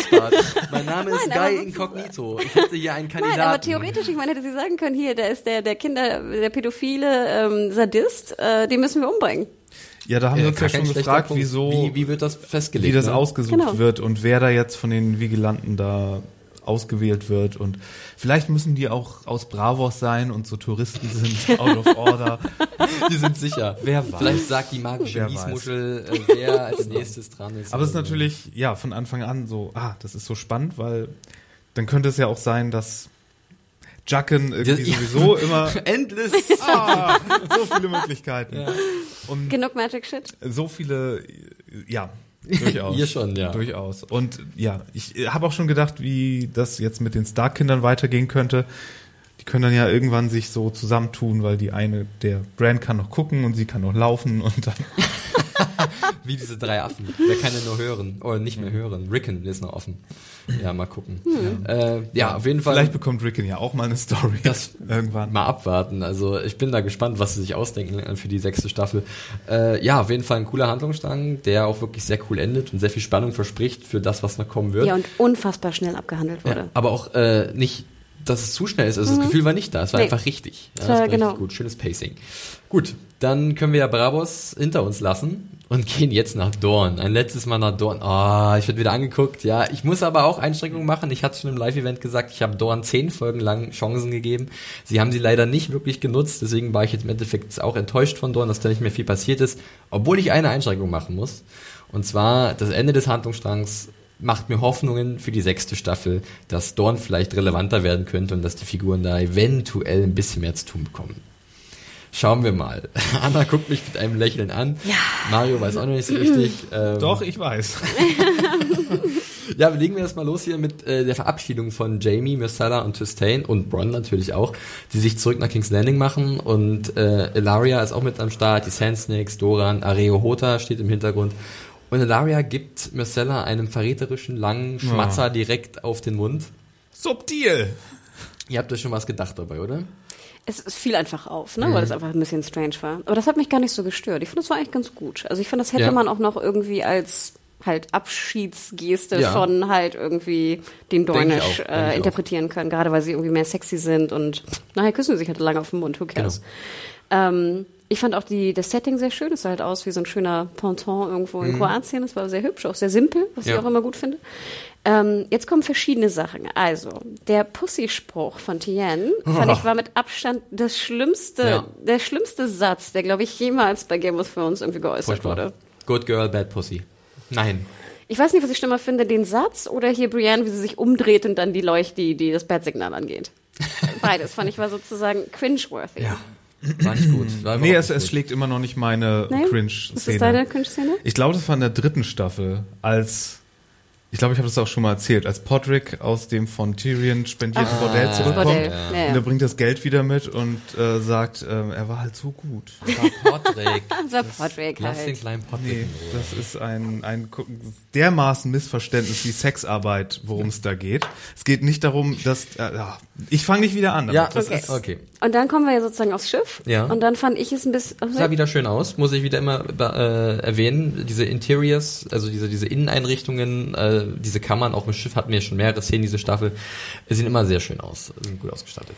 Und dann natürlich diese sehr herzerweichende Szene, aber das fand ich halt auch schon so schade. Wir sind das jetzt schon so gewohnt gewesen durch die letzten Folgen, dass immer, wenn was sehr herzerwärmendes passiert, irgendwas Böses danach passieren muss. ja, es gibt eine Formel. Ist, ja, und das finde ich ist fast schon so ein bisschen, Sie Man haben es zu oft, drauf nee, ein, genau. haben es schon zu oft, sie haben uns schon zu oft in Es ist wie so ein Bully, der kommt, nee, ist doch alles okay. Genau, genau. Als würde ich dich hauen. Komm doch hier. Bam, bam, bam. Wer genau, und das, das, wer haut dich denn? Und das haben wir jetzt schon fünf, sechs, sieben Mal erlebt, dass ich jetzt halt nicht mehr komme, ne? Ja. Du kannst jetzt hier mich locken, so viel du willst, ich komme nicht mehr. Und das fand ich halt ein bisschen schade, weil ich fand es einen sehr schönen Moment. Das ich fand gerade ja. auch, dass Jamie endlich mal ein bisschen, äh, hier Costa Waldo mal ein bisschen zwar immer noch nur blicken konnte, aber trotzdem fand ich es auch einen schönen Moment. Er durfte ja auch ein bisschen was sagen und es war wirklich ein schöner Moment. Das muss, muss ich jetzt auch mal reingrätschen, weil mir gefiel das sehr gut, wie er halt so richtig, äh, er will ja diese Anerkennung seiner Tochter und er will ja sagen, dass er, dass er ihr Vater ist. Warum?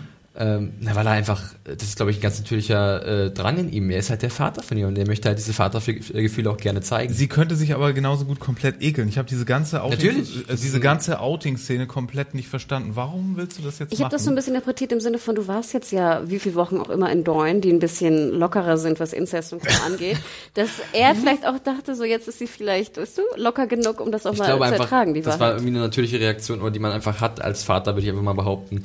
Wenn du ein Kind hast, dann möchtest du auch wirklich. Nicht, wenn dein Kind denkt, du wärst der Onkel. Oder wenn du davon ausgehst, dass das Kind denkt, du Vielleicht bist der Onkel. Vielleicht ist es auch egoistisch hab, gedacht von ihm in dem Moment, ganz ja. klar, dass er halt nicht an Marcella denkt, aber es ist ja dann aber so, dass das sie halt war, wirklich das akzeptiert. Was mich stört, ist, das war nicht so sehr auf, ich glaube, das wurde nicht so sehr aufgrund von Jamies Charakter äh, Motivation herausgeschrieben, sondern nur damit wir diesen versöhnlichen Moment mit Marcella haben, damit uns dann der Teppich unter dem Boden weggezogen ja, werden kann und dass sie dann sterben kann, ja, nachdem wir das hatten. Das hatte, das äh, lass, lass mir, lass mir diese herzliche Szene, Mario.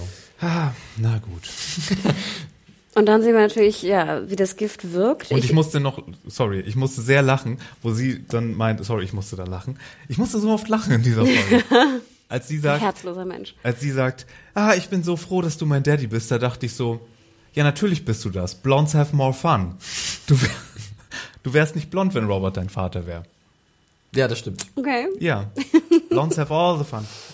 Hm. Just saying. Naja. Ja, ähm, du hast dann, es gerade gesagt, ja, dann na, fängt sie auf einmal an, aus der Nase zu bluten, äh, was mich sofort an Bronn erinnert hat. Äh, aber dann habe ich mir die Frage gestellt, wie, wenn es dasselbe Gift sein sollte.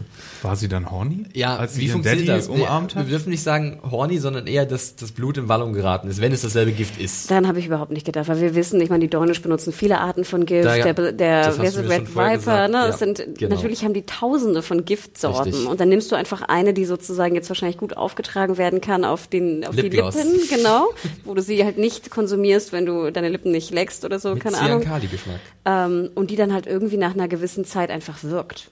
Ja. Und das fand ich sehr viel logischer als jetzt da irgendwie Heuni, Blutwallung, was auch immer. Ja, ja. Ich dachte am Anfang komischerweise, es wäre über die Kette übertragen worden. Das dachte ich kurzfristig komischerweise. Ja, okay. Also wenn du die Kette ne, auf deinen zurückbekommen, ja. Ähm, was ich dann aber wieder so typisch Schwachsinn fand, war, ich fand gut, wie, wie Ilaria sich die Lippen putzt sozusagen und wie sie das Tuch wegwirft. Aber dann wieder Blut, dieser ja. Blick in die Kamera, das war wieder Nüdel, Nüdel, Nüdel, Nüdel. Ich, ach, I got my revenge.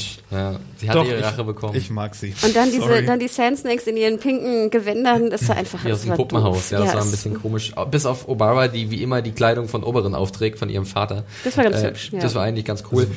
Aber ganz kurz, Mario, bevor du was sagst, und zwar die Szene mit Marcella, das war, glaube ich, die einzige Szene in der Episode, wo ich wirklich in der Re Redaktion die Reaktion hatte, oh nein.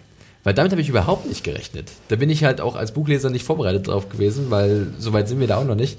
Vielleicht ist es jetzt ein Zeichen, dass George R. Martin was in der Richtung geplant hat oder geht einen anderen Weg mit Marcella, wer weiß. Aber da dachte ich so, warum bringt ihr denn jetzt dieses Mädel um? Vielleicht wirklich nur, um uns zu schocken und diesen klassischen Moment zu haben. Oder halt, da habe ich dann die Hoffnung geschöpft für Dorn und für die Zukunft, dass dadurch jetzt sagen, alles ja jetzt, in Gang gebracht. Ja, das ist ja jetzt der aber es ist wieder so diese Motivation, diese Dorn-Motivation, mit der ich ja sowieso schon Probleme hatte.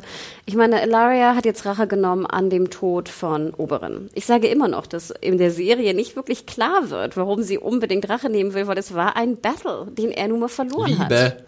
Es, aber trotzdem, es war ja nicht, weißt du, wenn dein, das den, den du liebst, so bescheuert ist, sich freiwillig zu melden für einen Kampf, dann kannst du doch nicht die Tochter der Familie, die sozusagen diesen Kampf ausgerichtet hat, dafür so, also das macht für mich immer doch, noch von der Rache her so. Ja. Dann dachte ich auch in dem Moment so, holy shit, ich meine, Chastain, der Prinz, also der richtige, der, der Prinz Prinz, ne? Von Doran ähm, der Sohn. Der, von Doran der Sohn ist in dem Scheißboot. Mhm. Ich meine, du hast ihm ungefähr das Todesurteil gerade unterschrieben. Äh, wo ich immer denke, das, ist dir das das wirklich wert? Ist dir sozusagen jetzt dein dummer Liebhaber, der sich freiwillig geopfert hat in diesem Kampf, ist wert, dass du den, den, den, den Nachfolger des Königs, slash Prinzen, dafür opferst? Und dann war das Boot noch nicht mal weit weg, wo ich immer dachte, die können ja auch umkehren und sie jetzt irgendwie nochmal abmurksen oder so. Also der ganze Plan hatte schon so ein paar Schwächen von ihr. Also wir hatten ja vorher so ein bisschen diskutiert, ob sie denn jetzt wirklich so dem Dorian die Treue geschworen hat, ob sie es wirklich ernst meint, wie sich herausgestellt hat, nicht. Und wie, inwiefern er einen Plan B auch hatte, weil genau. wäre es nicht um Chastain auf dem Boot gewesen, hätte ich mich jetzt auch gefragt, okay, war das auch Teil von, von Doran meinst abgesegnet? Du? Ah, okay. Aber mit, ich mit seinem, nicht, nee. ja, nee, unter nicht, den Umständen. Ja, und wieder wie bescheuert von Doran. Wir haben eigentlich Doran wurde eingeführt als intelligenter Herrscher. Und jetzt ist es ja doppelt und dreifach dämlich, dass er jetzt zweimal Ilaria vertraut und sie jetzt trotzdem seinen Sohn opfert. Einzig konsequent wäre, dass er halt jetzt in der nächsten Staffel gleich Ilaria umbringt, weil er hat gesagt, müsste, es gibt keine müsste, dritten Chancen. Es müsste so sein. Es gibt nur eine zweite. Und sie hat ihn jetzt noch einmal wieder äh, hier hintergangen. Von daher äh, können wir uns vielleicht darauf einstellen, dass es sei denn, es sei denn, sie hat genug Leute hinter sich, dass sie jetzt einen Coup wagt und sie ist dann ich das weiß ist übrigens möglich in Dorn, das kann ich sagen. Ja. Äh, Herrscherinnen können, also Herrscher können da weiblich sein. Ja, und, und vor allen Dingen dann wäre auch, je, egal ob sie das Nicht so ist. wie im spießigen King's Landing. Egal ob sie das ist oder wer auch immer von ja. den, von den Dorn Hardcore Leuten äh, von den nationalistischeren Leuten da. Dann wäre eine Front Dorn, meinst du? genau. Dann wäre da jemand aus der Richtung auf dem Thron, wenn es dann jetzt zum Konflikt mit äh, den Lannisters kommt. Ja, und das, ja und das würde auch sehr viel mehr ist. Sinn, finde ich, machen für die Motivation von Ilaria. Ja. Denn so in die Richtung, wenn man das sagen darf, geht es ja auch im Buch, dass es eigentlich eher auch um Macht geht im Buch in Dorn und weniger jetzt um die Rache von Oberyn. Ja, es geht auch um eine gewisse Unabhängigkeit von der Genau. Ja. Und da gebe ich, äh, finde ich gut, Mario. Und Hoffen ich, wir, dass es so ist. Schauen wir mal. Also ich finde es jetzt spannend, Dorn. Das ist ja, Echt? also schon, also ich meine jetzt für die sechste Staffel, was jetzt passiert mit der Krone und mit Dorn, finde ich jetzt schon interessanter als zuvor und ich hoffe einfach mal, dass sie da was Geschicktes machen. Sie müssen natürlich überall mal ein bisschen Hand anlegen, ganz Vielleicht klar. kriegen wir auch Sans Bier mal zu sehen. Wer ja, vor allem, ich stelle mir jetzt auch vor, wie, wie Jamie mit der Leiche seiner Tochter vor Cersei mhm. tritt. Und Cersei selber geht's gerade auch nicht so gut, da kommen wir gleich hin. Aber die Szene sehe ich ungefähr schon vor mir, wie er so ja Ne? Es wird, also. Da nur noch, war es nur noch einer. Es ist, wir müssen wieder sagen, ist wieder ein Cliffhanger, ganz klar. Man spannt uns auf die Folge. Ich habe eine gute Nachricht und eine schlechte. die gute, ich habe Messana mitgebracht. die schlechte. Ja, ich hatte kein Gegengift. Oh. Ähm, ja, das kann, das kann eventuell passieren. Ich glaube, er macht es vielleicht ein bisschen smoother. Aber ich würde schon sagen, zu, zu 99 Prozent ist Marcella tot. Ja. Würde ich auch sagen. Kann ich auch so wieder bestätigen. Es gab äh, gleich wieder Interviews mit äh, Benny von Weiss und auch Nikolai Kasterwaldau, der, der auch gleich gesagt hat, das wird spaßig, wenn Jamie dann in King's Landing ankommt. Und er hat auch, glaube ich, irgendwo gesagt, wäre es vielleicht eine gute Idee, sich einfach von dem Schiffskapitän irgendwo an der Küste absetzen zu lassen und sich da ein Häuschen zu bauen, vielleicht sein ganzes Leben irgendwie als Fischer zu fristen. Ich glaube auch. Das wäre, glaube ich, eine gute Idee. Yep. Aber ich glaube, so einfach wird's nicht. Aber vielleicht kann Kyburn ja auch noch irgendwie was aus ihr basteln. oh Gott, oh Gott, oh Gott. Hier, Frankensteins Bride oder genau. wie? Ja. ja. Und dann kommen die zusammen. Ja. Oh Gott. Bitte nicht. Lass das arme Mädel ruhen. Ähm, ja, wollen wir Dorn hinter uns lassen? Ähm, dann, Bitte. Okay, dann begeben wir uns jetzt nach Marine. Nochmal nach Essos zurück. Und zwar äh, erstmal äh, direkt nach Marine äh, zu Tyrion, Jorah, Dario, Missandei und später auch Grey Worm. Äh, ja, Daenerys ist mit Drogon in der, in der letzten Folge äh, The Dance of the Dragons, äh, Dance of Dragons so äh, weggeflogen. So long, suckers. Richtig. Und jetzt müssen die halt irgendwie die Scherben auflesen. Äh, ich habe auch gelesen, Leute haben sich gefragt, wie sind die eigentlich aus der Arena rausgekommen? Auf einmal stehen sie nämlich in diesem Thronraum, hm. äh, der wieder sehr gut aussieht, wie ich finde. Hätten ja nochmal so einen Satz sagen können wie, oh, das war ja jetzt noch ein ganz schön harter Kampf, nachdem Daenerys weg war. So, genau. Wäre das erledigt. Aber es war irgendwie, ja. Das war aber auch ganz witzig. Es gab so ein, so ein Meme-Bild irgendwie bei Twitter und bei Facebook irgendwie, wo du dann dieses Bild sahst, so, ein Standbild, wo die drei so hocken und die hocken ja so auf verschiedenen Anhöhen von den Treppen und gucken alle so weg aus der Kamera und da stand irgendwie drunter so das neue Albumcover der Indie-Band oder so. Ja, das hat auch Axel erwähnt, war auch sehr witzig. Ich fand es dann nämlich auch ganz cool, diesen Dialog, der sich da entsponnen hat zwischen den einzelnen Parteien, wie dann auch äh, Tyrion fragt, uh, you love her.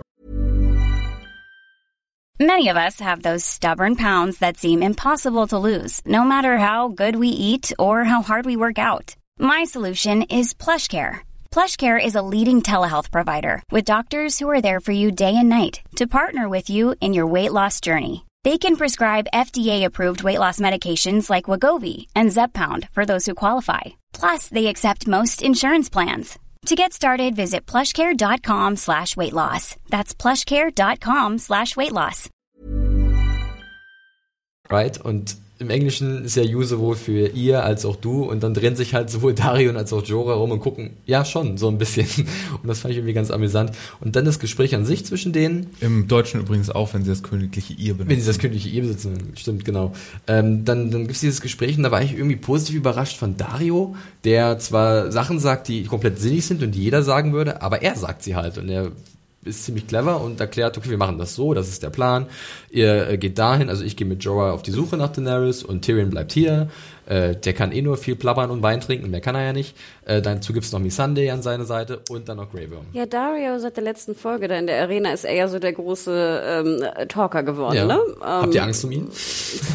ich mochte so Dario noch nie. Mein Herz so hängt nicht, nicht an, nee. an Michael Hülsmann? Oh. An Michael Hülsmann Schon? ein bisschen mehr als an Dario vielleicht sogar.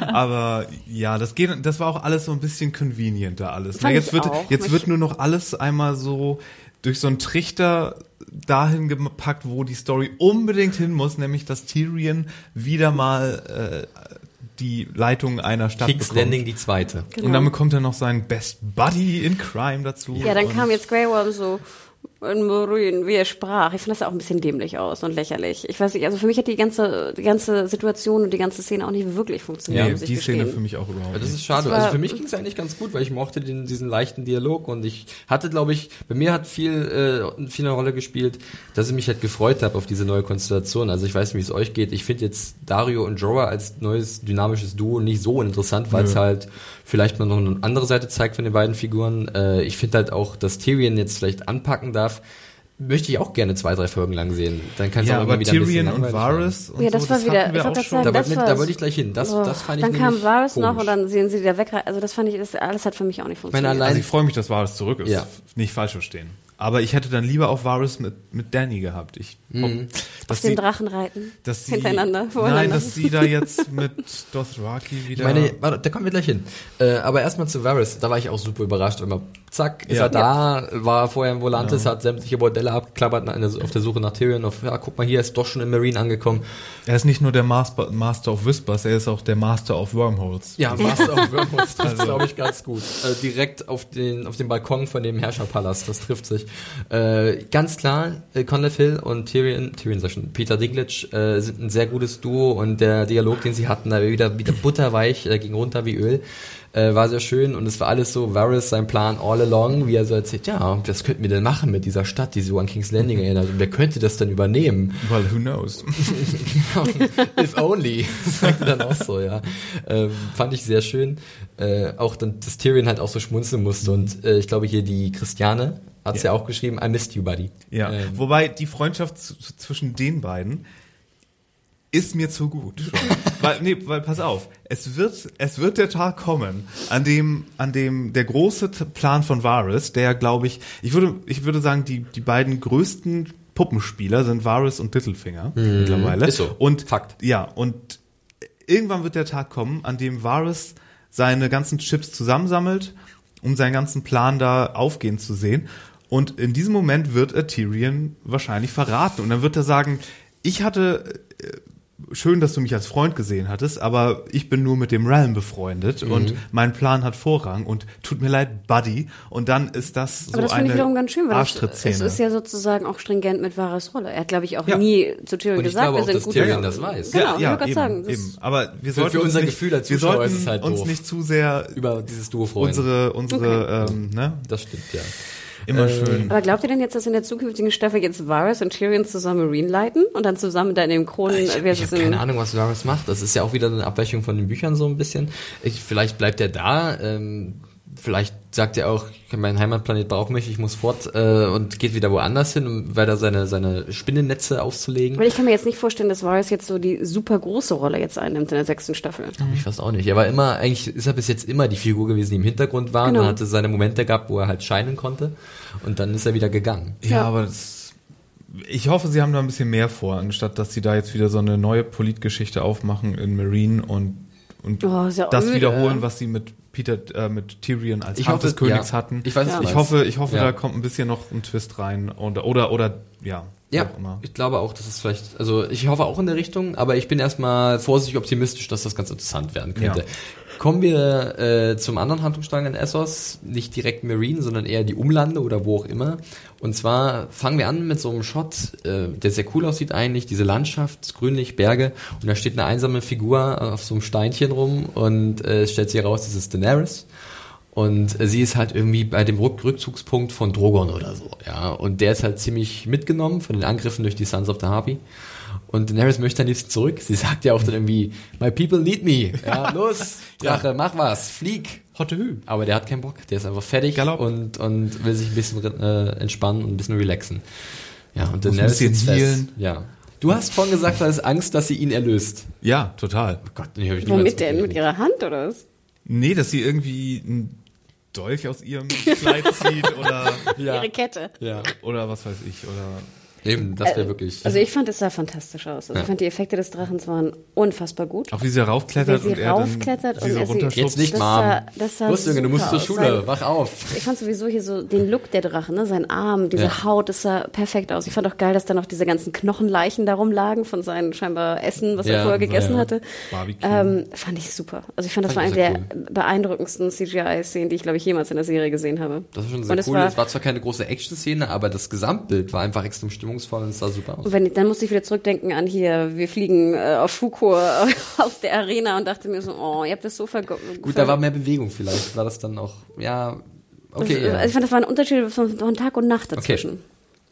Ja, und ja, Daenerys hatte auch anscheinend ein bisschen Hunger. Oder? Noch kurze Frage, sagen, hätte, ja? ich hätte mir ja auch Marine das Umland ein bisschen wüstiger vorgestellt. Ich auch, ich also auch mir immer. war es extrem grün. Und dann dachte ich mir, okay. Immer sind dir deine Wüsten zu grün, Hanna. Ja, Schon doch. Auch. Aber ganz sah halt ehrlich, extrem hab, nach Nordirland aus. Ich Slavers Bay äh, mit Marine und Junkai und Astapor immer sehr trocken und karg in Erinnerung. Also, ja, und die Dothraki habe ich immer da reingepackt in so Wüsten. Ja, die sind ja durch diese, durch diese, oh, wie hieß die? Steppe. Red, Red, Red, Red Waste sind ja auch so. nicht so, wie du dir das im Zeichentrickfilm vorstellen kannst. Nein. Alle nur Sand und da nein, nein, nein, selbst in wüstigen, Aber mehr steppig und trocken habe ich mir das vorgestellt. Ja, das sah schon sehr nach Nordirland aus. Also, ähm, ja, aber gut, ich fand es aber dennoch, sah sehr cool aus.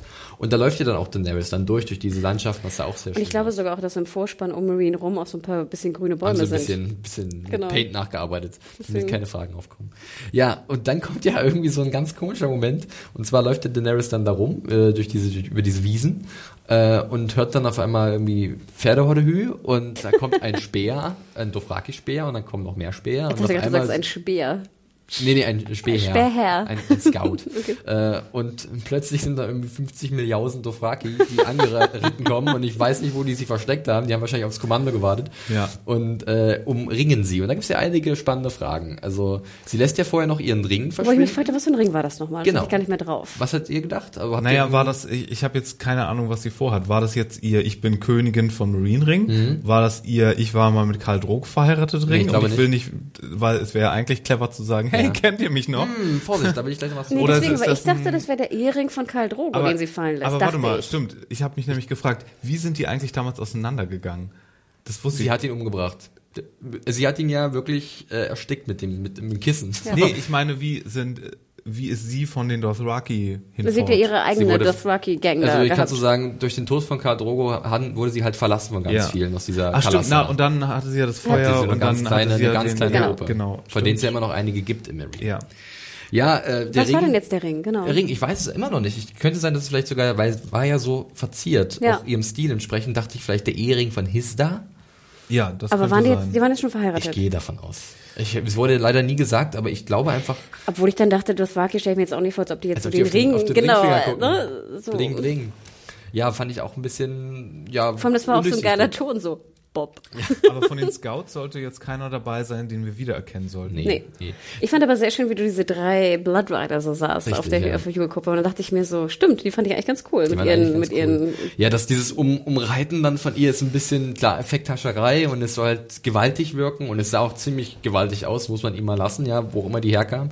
Äh, und jetzt äh, ist natürlich die Frage, ja, ihr Gedanke in dem Moment, fuck, nicht schon wieder Dothraki.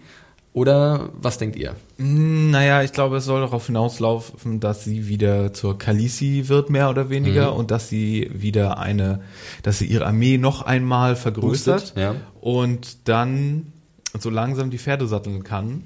Okay. Mit, mit diesen zusätzlichen 40.000 Mann oder wie viel das sind, um dann in Staffel 6 und 7 endlich mal, ne? Okay, ja. Was ihr Bruder seit Staffel 1 vorhatte, zu veranstalten. Kann ich mir vorstellen. Und okay. dann nochmal eine neue politische Situation, vielleicht um Marine in Marine äh, erstmal da zu erschaffen, weil dann gibt's dann noch eine andere äh, äh, Gruppe von Leuten. Das könnte, okay. das könnte das sein, was es wird. Aber ich fand auch bei der Szene musste ich daran, erstens muss ich denken, wow, das sieht tatsächlich zum ersten Mal nach 40.000 Mann aus. Als zweites dachte ich, wow, in Staffel 1 haben wir sie immer nur in diesem kleinen Konvoi reiten sehen und so, oh ja, 40.000 Leute hier hinter uns. Meine Güte, sind das viele Pferde. Hannes? Ja, also ich muss auch gehen, als das erste, was ich natürlich dachte als Frau ist, oh shit, jetzt kommt wieder irgendeine Vergewaltigung. Das ein ist bisschen Angst hatte ich schon um sie. Genau. In, in welcher okay, aber da war ja auch der Drache noch in der Nähe. Also ich meine, ja, selbst der, wenn der, der, der schläft jetzt ja erstmal. Der chillt ist mal Bubo. ähm, also da dachte ich so, oh, jetzt wieder so ein, so ein, so ein noch so ein Drogo, ne? Der jetzt jetzt also geht die Story jetzt wieder von vorne los. Sie wird irgendwie zwangsverheiratet mit dem Karl, ne? Sie kommt wieder die Vergewaltigung. Aber sie kennt, nee, sie kennt ja viel zu gut die Dothraki-Kultur, genau. Sie so. Da und das dachte ich dann auch. Ich meine, sie kann die Sprache. Das glaube ich ist schon mal ein Vorteil, mhm. wenn sie es zugibt. Sie ähm, hat jetzt ja auch viel mehr Selbstbewusstsein und ich weiß ja. nicht was, sie kann reiten, whatever. Sie weiß, wie man ähm, ein ganzes Pferdeherz verspeist. Und deswegen dachte ich auch so, okay, jetzt wird sie wahrscheinlich schon, es wird wohl darauf hoffentlich hinauslaufen, dass sie endlich mal die Armee hat, die jetzt endlich auch mal vielleicht groß genug ist, dass sie mal nach Westeros Richtig. kommt. Ne? Ich meine, das, das sind jetzt, sie hat 8000 an Salit ja. und jetzt kommt vielleicht wirklich 40.000, 50.000. Äh, Wo ich mich mal fragte, war der Grund, warum sie nicht nach Westeros vorgegangen ist, weil 8000 zu wenig war? Oder was war der Grund, warum sie nicht eher, weil die Drachen noch zu klein waren? Oder ja, was? mehrere. Es hätte einfach, weil sie dann in gereicht. war, ne? Na, sie, es hätte nicht gereicht mit den Drachen, die waren nicht groß genug, die Armeen wären zu niedrig gewesen. Sie hatte nicht so viele Schiffe. Jorah hat immer gesagt, äh, oder die, die unbedingt nach Westeros zurück wollten, ihre Berater meinten immer, äh, ja, aber die Leute werden doch dann sich die anschließen, weil die kennen ja. die Targaryens. Aber diese Sicherheit hat sie halt auch nicht gehabt. Und deswegen wollte sie, glaube ich, erst noch so ein bisschen eine Armee sammeln und hat dann in Marine die Möglichkeit gesehen, zu lernen als Herrscherin und da erstmal zu verbleiben. Mhm. Und dann hat sie, glaube ich, auch sogar gesagt, sie kann jetzt nicht einfach Marine einnehmen, und dann wieder und gehen. Und dann gehen, ne? Das war glaube ich auch ein Problem, ja. ja. Wo ich immer denke so, oh, fuck Marine. Sehr Übrigens, kaltherzig. Ja, aber ganz ehrlich, die Harpies oder die der Aufständischen und Slavers Bay und die ja. Sklaven, das wird immer irgendwie ein Problem sein. Ich hätte noch was zu, zu den Dothraki zu sagen, Mario, wenn ich kurz einschieben darf. Mhm. Und zwar, Ihr müsst das auch mal so sehen, das wurde vielleicht nicht so richtig erklärt. Es gibt ja nicht nur einen Dothraki-Stamm, ne? das mhm. weiß vielleicht ja, auch Hannah ja. aus den Büchern. Es gibt ja immer diese, wie so Gefolgschaften. Karl Drogo hatte eine große, dann gibt's noch Karl Peter und Karl Ralf, keine Ahnung. Und Karl Heinz. Karl. Den habe ich dir echt an, ans Netz gepritscht, den yep. musst du nur noch runterschmettern, wie im besten Volleyballspiel. Äh, und es kann natürlich sein, dass jetzt, und die sind auch untereinander verfeindet, diese Gefolgschaften, ne? Und diese einzelnen Karls. Und Karls, kein R Mario. Karl. Äh, Karl, genau. Äh, und es kann natürlich sein, dass wenn sie jetzt einfach sagt, ich war die Frau von Karl Drogo, dass das nicht so gut ist, mhm. weil ich auch glaube, mich erinnern zu können, dass die Frauen von diesen Karls, wenn halt der Karl stirbt oder besiegt wird, werden sie eigentlich in so einer alten Dothraki-Stätte abgeliefert, wo sie dann mit den anderen Frauen der ehemaligen Karls ihr Leben dahin fressen dürfen, als ältere. Irgendwie. Glaubst du, dann kann es sein, dass sie sozusagen verbirgt, dass sie durch Dothraki kann? Es wird interessant. Also ich, ich könnte mir vorstellen, dass sie vielleicht, keine Ahnung, ist da noch irgendeiner da gewesen? Aus, von, von äh, Karl Drogos alter Meute? Ich, nicht, dass ich mich richtig erinnern könnte. Also, Oder dass irgendein so ein alter Bloodrider da irgendwie sie, sie erkennt. erkennt hm. Aber, aber, ist es dann gut oder nicht gut? Ich mich ja, immer, es gab ja auch Stress dann am Ende bei Karl Drogo und seinen Leuten, weil sie halt, weil er halt immer so auf äh, ja. Daenerys gehört hat und äh, da gab es ja schon da ein bisschen Beef, ihr könnt euch vielleicht erinnern, als dem einen die Zunge rausgerissen wurde äh, im, im Zweikampf mit Karl Drogo, Karl Drogo im Endeffekt verletzt wurde ja. und dadurch kam dann die Infektion mhm. und so und ja. Also ich finde es aber auf jeden Fall spannend. Also ich, äh, ganz ehrlich, im Buch endet es ja genauso. Ne? Das Buch endet so, dass sie dann, wo ich mir das immer eher so ein bisschen, ich habe mir das eher wie so ein luftiges Steinfelsding vorgestellt ich mit, auch mit Drogon. So ein bisschen Gras vielleicht genau. irgendwo und dann irgendwo so ein, so ein riesiger Hügel, der so ein bisschen vielleicht an Dragonstone erinnert. Also genau. Also und im Buch ist einfach noch ein bisschen mehr Zeit vergeht. Ich glaube, sie ist so ein paar Tage ist sie, sie da. Sie ne? erkrankt ne? auch an äh, einer ganz unangenehmen äh, Sache irgendwie mit Durchfall und Magengeschwüre. Dann kriegt sie ihre Tage irgendwie noch. Das ist auch ganz strange Ach, im Buch. Es ist nicht sehr angenehm, ja. was ihr da wieder. also genau, so ein bisschen anders, ähm, aber ähm, wir wissen auch nicht mehr. Also das endet wirklich wie der wie ein Karl da ankommt und das war's. Jetzt müssen wir abwarten. Cool. Cool, sagt Mario. Ich freue mich aber wieder Dothraki zu hören. diese, diese, das fand ich immer cool, die Sprache. Schlecht, ja, stimmt. Hatten wir nicht auch ein Interview mit irgendwie dem Dothraki Sprachenerfinder oder so? Irgendwer? Ich oh, glaube. da war mal irgendwas. Stimmt, ich erinnere mich. Ich meine, nur hm. mal checken. Können wir nochmal nachgucken. Gut, Habt ihr noch was zu Daenerys Marine oder so? Ansonsten, wir haben noch zwei Handlungsstränge und wir sind mal wieder ordentlich in der Zeit, aber heute vielleicht eine kleine Sonderausgabe. Ihr habt ja so viel zu erzählen. Ich wundere mich hier. Ich muss wirklich. Du hast immer noch so viel zu erzählen. Ich wundere mich noch viel mehr. Ahnung, du müsstest so leer sein, Felix. Ich finde immer wieder was. Das liegt an den wunderbaren Gesprächspartnern, die ich habe. Oh. Ach du Schande. Ja. Weg mit der Schleimerei. Wir machen weiter mit King's Landing. Da gibt es auch ein bisschen Schleim und zwar auf die Schulter von King's Landing, äh, von King's Landing, sag ich schon, von Cersei. War, das, war das Schleim? War das Irgend, irgendeine Pampe oder so, ja. ja ich finde das aus wie so eine Schnecke. so, eine, so, eine, so, eine, so eine Nacktschnecke. Brainslug aus Futurama vielleicht. Na, wir sehen, also wir begeben uns jetzt nach King's Landing zu Cersei. Die sehen wir immer Wo ist noch die Glocke? Wir haben die Glocke nicht mitgebracht. Ah, wir haben die Glocke nicht mitgebracht. Wie schade. Mhm. Äh, wir sehen sie in ihrer Zelle verrotten und mal wieder Septa Unella über ihr thronen. Ja, Confess heißt es da. Und Cersei äh, will dann auch gestehen und kommt zum High Sparrow und gesteht, aber nicht alles. Ja, sie treibt weiterhin ein gefährliches Spielchen. Sie gibt zu, dass sie halt. War ganz schlau. In dem Moment, dass sie gefragt wurde, ja. mit wem hast du geschlafen, hätte ich auch gesagt, sag, sag nur Lancel und mehr nicht. Sag nur Lancel und mehr nicht. Sie denkt nach wie vor an Tom, weil wenn sie sagen würde, Jamie, hm. genau. Dann oder, halt und waren eigentlich, ich weiß, im Buch sind es ja noch andere, mit denen sie schläft, aber in der Serie glaube ich nicht, oder? Nee, ich glaube nicht. Es okay. wurde kein anderer gezeigt, aber es. Nee, nee. Vielleicht ist mal so ein Satz gefallen, wie okay. äh, die Königin hatte ja, im Buch, äh, sie sagt ja auch irgendwann mal, glaube ich, zu Sansa zwischendurch, ich glaube auch sogar in der Serie, äh, die Waffen, also die Waffe einer Frau oder eine Waffe der Frauen liegt halt zwischen ihren Beinen und das weiß halt Cersei auch in King's Landing ganz gut einzusetzen. Also ähm, sie spielt da schon mit ihren Reizen, um dann Leute für ihre Zwecke zu gewinnen. Ihr Buch, in der Serie ist es halt ein bisschen anders. Äh, sie äh, gesteht jetzt, dass sie halt mit äh, Lancel oder Lancel geschlafen hat, äh, aber das ist auch das einzige Inzestiöse, was sie so getrieben hat. Hofft auf Episodentitel. Ja, genau. Hofft auf die Gnade der, der Mother, ja, von den sieben Göttern. Ähm, aber es wird ja auch dann gesagt, dass noch eine Anhörung folgen wird, demnächst, äh, dass sie halt, dass halt mal auf den Prüfstand gestellt wird, ob sie wirklich jetzt die Wahrheit gesagt hat. Ja, wo ich ungefähr genauso reagiert habe wie Cersei, so, was? Ich habe doch jetzt den Confess. ja, genau. Na, was? aber sie wird jetzt ja zurückgelassen zu Tommen. Ist das nicht schön, dass sie zurückgelassen wird zu Tommen? Das ist aber nett. Nett vom High Sparrow, der sich blöderweise noch was ganz Gemeines ausgedacht Dauert hat. Dauert bestimmt auch gar nicht lange, bis sie da ankommt. Nee. Nee. Denn was folgt, ist das, was wahrscheinlich sehr viele Buchleser äh, schon, ich möchte nicht sagen mit Freude erwartet haben, aber wo sie gespannt drauf waren. Denn die Szene, die dann folgt, der Walk of Shame oder Walk of Atonement, je nachdem, wie man sieht. Walk of Punishment habe ich auch schon mal Punishment, gehört. Äh, diesen Begriff gibt es auch. Der wurde, glaube ich, sogar in der dritten Staffel von Game of Thrones mal erwähnt. Glaube ich, aber in Essos. Oh, okay. Da gab es wohl ja diese Sklaven aufgeknüpften Ersterpor und das ah. war der Walk of Punishment. Ah, okay. Die waren halt un, also die waren halt äh, nicht gehor, äh, gehorsam. Ja, hier. Ich glaube, die Klingonen haben auch sowas. das hört sich bei denen wahrscheinlich noch besser Walk an. Of Pain. äh, ja, es kommt zu diesem Walk of äh, Shame, der in den Büchern wirklich sehr viel Eindruck bei mir hinterlassen hat, war äh, eine ganz, ganz tolle Buchszene, sehr toll geschrieben. Äh, und Nochmal die Erinnerung in den Büchern, das ist ja aus der Szene von, aus der Sicht von Cersei geschrieben. Genau, richtig, ja. ist mit inneren Monolog und, äh, Monolog und ihren Gedanken. Und sie wird jetzt präpariert von Onella und zwei oh, das anderen. fand ich auch schon furchtbar, dieses Gewasche, das war, das war oh schon so ein furchtbarer ich, Geräusch, das ich, war so schrubbi schrubbi. Ich will nicht mal sagen, was ich gedacht habe, aber als ich da dachte, okay, jetzt kommt ihre Bestrafung für Fornication und so, mhm. ich habe so viel schlimmere Sachen mir ausgemalt, als sie die Schere da rausgeholt hat. Oh Gott, das sagtest du. Nee, nee, nee, ich gehe da, ich gehe da nicht mal in die Richtung. Guckt, was guckt ihr hier für Sachen? Spit on Grave und was auch immer. Ich durfte was nicht ähm, gucken. Nein, nein, das lassen wir mal Aber ganz ehrlich, die Szene, die war hart mit diesem Präparieren und so, aber die war auch sehr gut gefilmt. Also es war wieder mit dem Licht und Schatten, das Spiel hat mir sehr gut gefallen. Dann gab's, und die gab's, Geräusche ich, waren so schmerzhaft. Ja. Auch das Abgeschneide der Haare mit, ja. diesem, mit dieser Klinge Sie war so. ja dann auch. Ja, dann gibt's ein leichtes Musik-Theme hier, Reigns of Casimir. Und du siehst sie halt dann so stehen komplett nackt. Also wir können ja sagen, es ist ja ein Body-Double, was sie dafür die Szene benutzt haben. Auch dann später bei diesem Walk ab Schulter abwärts, äh, ja, irgendeine andere Darstellerin, Schulter aufwärts. Also ich, es ist äh, mir überhaupt nicht aufgefallen übrigens. Mir ehrlich ich gesagt auch nicht. Aber ich habe gelesen, dass sich null Leute aufgefallen und ich habe es auch gelesen, dass Leute sich furchtbar aufgeregt haben, das sei das schlechteste CGI, was sie oh. je gesehen haben und ich so, das, das ist auch dann immer, aus. dass das dann auch immer so, dass das zentrale Thema ist irgendwie, wie die Schauspielerin jetzt und ob sie nackt war und wie sie nackt aussah, das ist irgendwie ganz, mal ganz nebenbei. Das wäre eine sehr sehr andere Szene gewesen, wenn äh, wenn das gleiche mit Loris gemacht worden wäre, der ja auch irgendwie sich gewisser mhm. Bettgeschichten schuldig mhm. gemacht hat in gewisser Weise.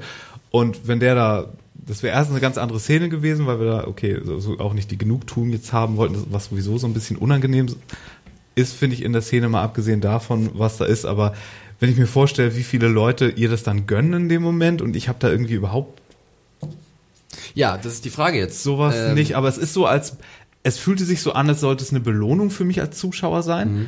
Dafür, dass ich sie als so, als so fiese Spielerin in dem ganzen so ertragen habe die ganze mm, Zeit. Das und ich, ich habe ich hab schon, ich habe das. Und das, es wurde so, gerade weil es so lang war auch. Ja. Und es wurde so in die Länge gezogen und ich weiß nicht, wie das gedacht war. Ich hoffe, dann ist das für viele auch eher unangenehm geworden? ich wollte gerade ja, sagen, Hanna, da hatte ich schon was, was gehabt. Genau, also da hatte ich schon die Vermutung, das fand ich mir auch ganz gut und das ist glaube ich auch das, was man im Buch ja so empfindet. De facto gönnt man es ja auch Cersei, ne? Ganz ehrlich. Jetzt kriegst du mal die Quittung für deine ganze Intrigen und deinen ganzen Schmarrn und ich meine, sie hat ja auch Leute umgebracht. Es ist ja nicht so, dass sie nur Inzest betrieben hat, sondern es hat sie auch noch ein bisschen schlimmere Sachen gemacht. Jetzt wirst du mal bestraft. Das Ding ist aber auch, ich fand am Anfang fand ich halt sehr schön, das ist im Buch auch toll, dass sie halt versucht, die Würde zu behalten. Ne? Sie geht ja stolz sozusagen da lang ähm, und sie am Anfang. Ist ein Lannister. Genau. Und ich finde es, ich finde Lina Headey Emmy, please. Also ich glaube, die Nominierung hat sie sowieso sicher, ob sie nachher kriegt, who knows. Das Ding ist aber, ich glaube, dass dass der Leser und auch der Zuschauer in diesem Sinne das auch so empfinden sollte, dass du am Anfang dich freust, dass sie mhm. bestraft wird. Du sollst aber nachher eigentlich auch fast ein bisschen ein schlechtes Gewissen haben für deine Freude, weil diese Bestrafung ist eigentlich fast zu viel oder ist zu gemein oder ich weiß nicht was. Ist halt so krass und ich finde, das kam ganz gut rüber. Ja da bin ich voll bei Hannah, mir ging es auch ähnlich, ich habe es auch so in meiner Review geschrieben. Ähm, es ist halt auch wirklich eine Riesenaufgabe für Lina Heddy, äh, halt das zu übermitteln, was wir halt in dem Buch halt seitenweise lesen können, die inneren Gedanken und dieser Monolog, den sie führt und dass sie sich halt immer wieder selbst Mut macht. Aber irgendwann halt dieser Punkt da ist, wenn halt, das merkt man ja auch in der Szene, irgendwann fängt einer an zu rufen, Hor, also Hure. Und dann geht's los. Dann gibt's kein Halten mehr. Und ab dem Punkt geht's so ein bisschen bergab für sie. Sie versucht wirklich noch, sie zeigt noch komplette Würde, aber irgendwann bricht es zusammen, weil sich alles so summiert. Und das war wirklich sehr stark gespielt. Ich habe auch oft gelesen, für viele war es ein bisschen zu lang. Für mich ging es eigentlich. Ich fand es halt für, also gut abgepasst eigentlich. Aber das ist vielleicht dann auch ein Gefühl, was jeder persönlich irgendwie hat. Ja, in, so einer, in so einer letzten Folge der Staffel, wo so viel untergebracht werden muss, hätte ich auch wirklich mit weniger leben mhm. können. Zumal die Pointe dieser Szene und Moment. Ja, bevor wir bitte, kommen. Bitte, bitte. Was ich halt sehr schön fand, da waren viele Kleinigkeiten drin, die als Buchleser bekannt waren. Ich weiß nicht, ob jedem Zuschauer das wirklich auch bekannt ist. Das Ding ist ja, sie weiß, dass sie bis Kings, bis zur Red Keep kommen muss. Ne? Ja. Deswegen siehst du auch diese Einstellung immer, wie sie hochguckt und weiß, okay, ja. bis dahin muss ich kommen.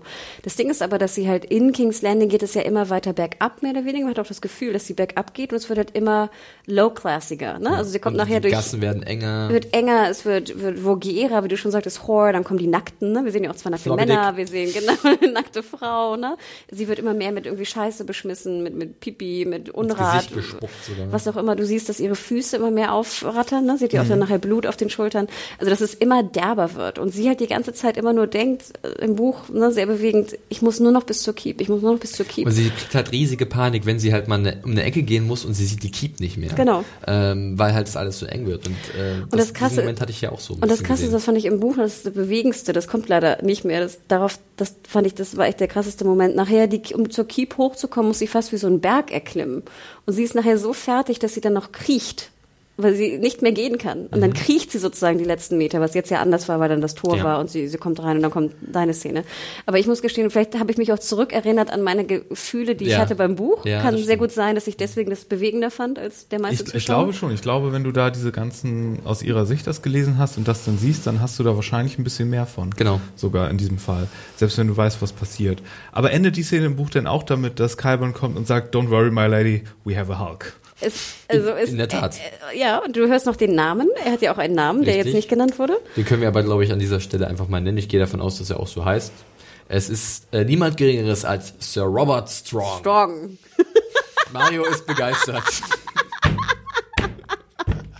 Und noch Herrlich. Robert. Herrlich. Auch noch Robert. Sir Robert Strong. Ah, Max Power.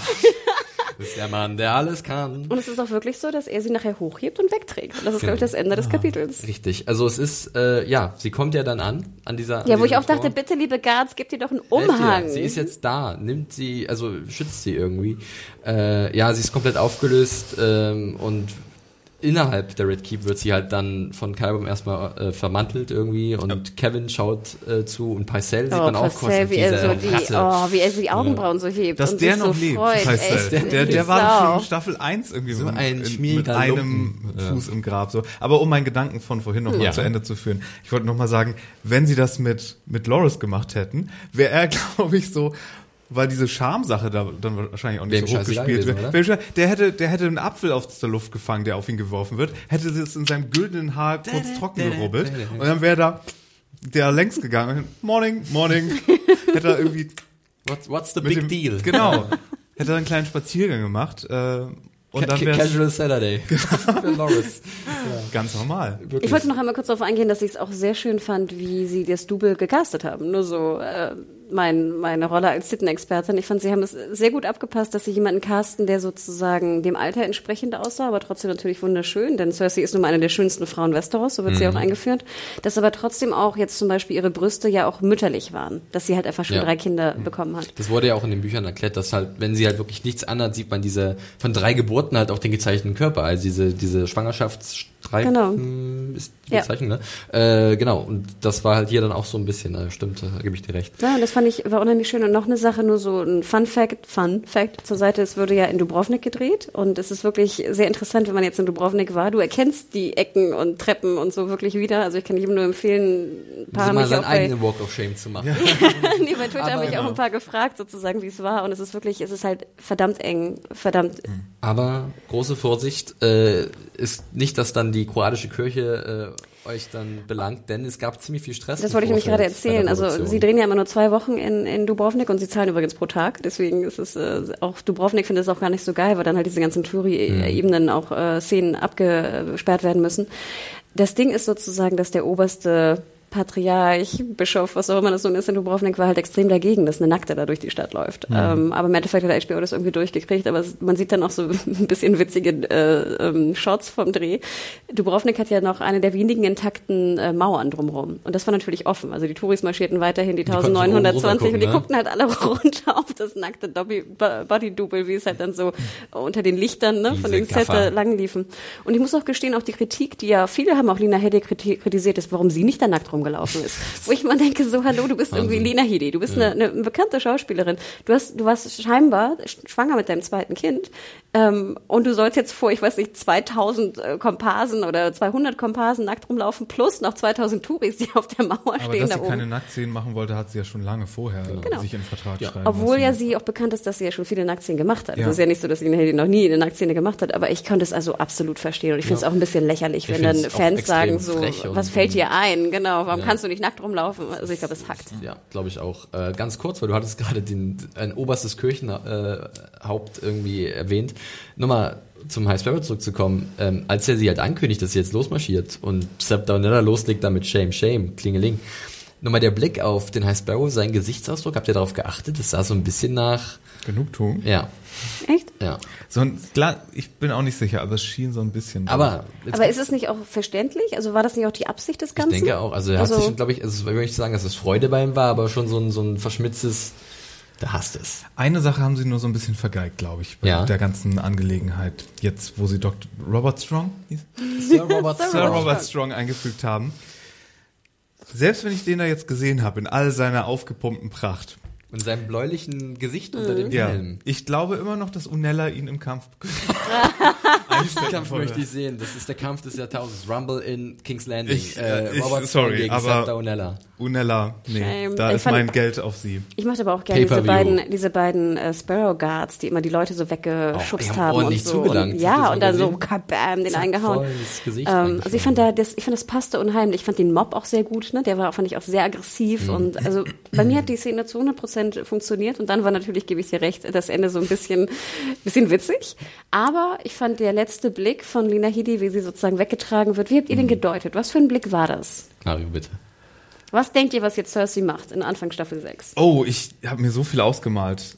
Sie, also ich traue ihr zu, dass sie äh, ganz King's Landing äh, mit Feuer, mit Drachen, mit Drachenfeuer, äh, dem, also okay. mit diesem, äh, wie hieß das? Äh, oh Gott, oh Gott, äh, Whitefire. Whitefire äh, dem Boden gleich macht oder ganz krasse Maßnahmen oder dass sie jetzt offener Bürgerkrieg mit der äh, mit der mit der Geistlichkeit.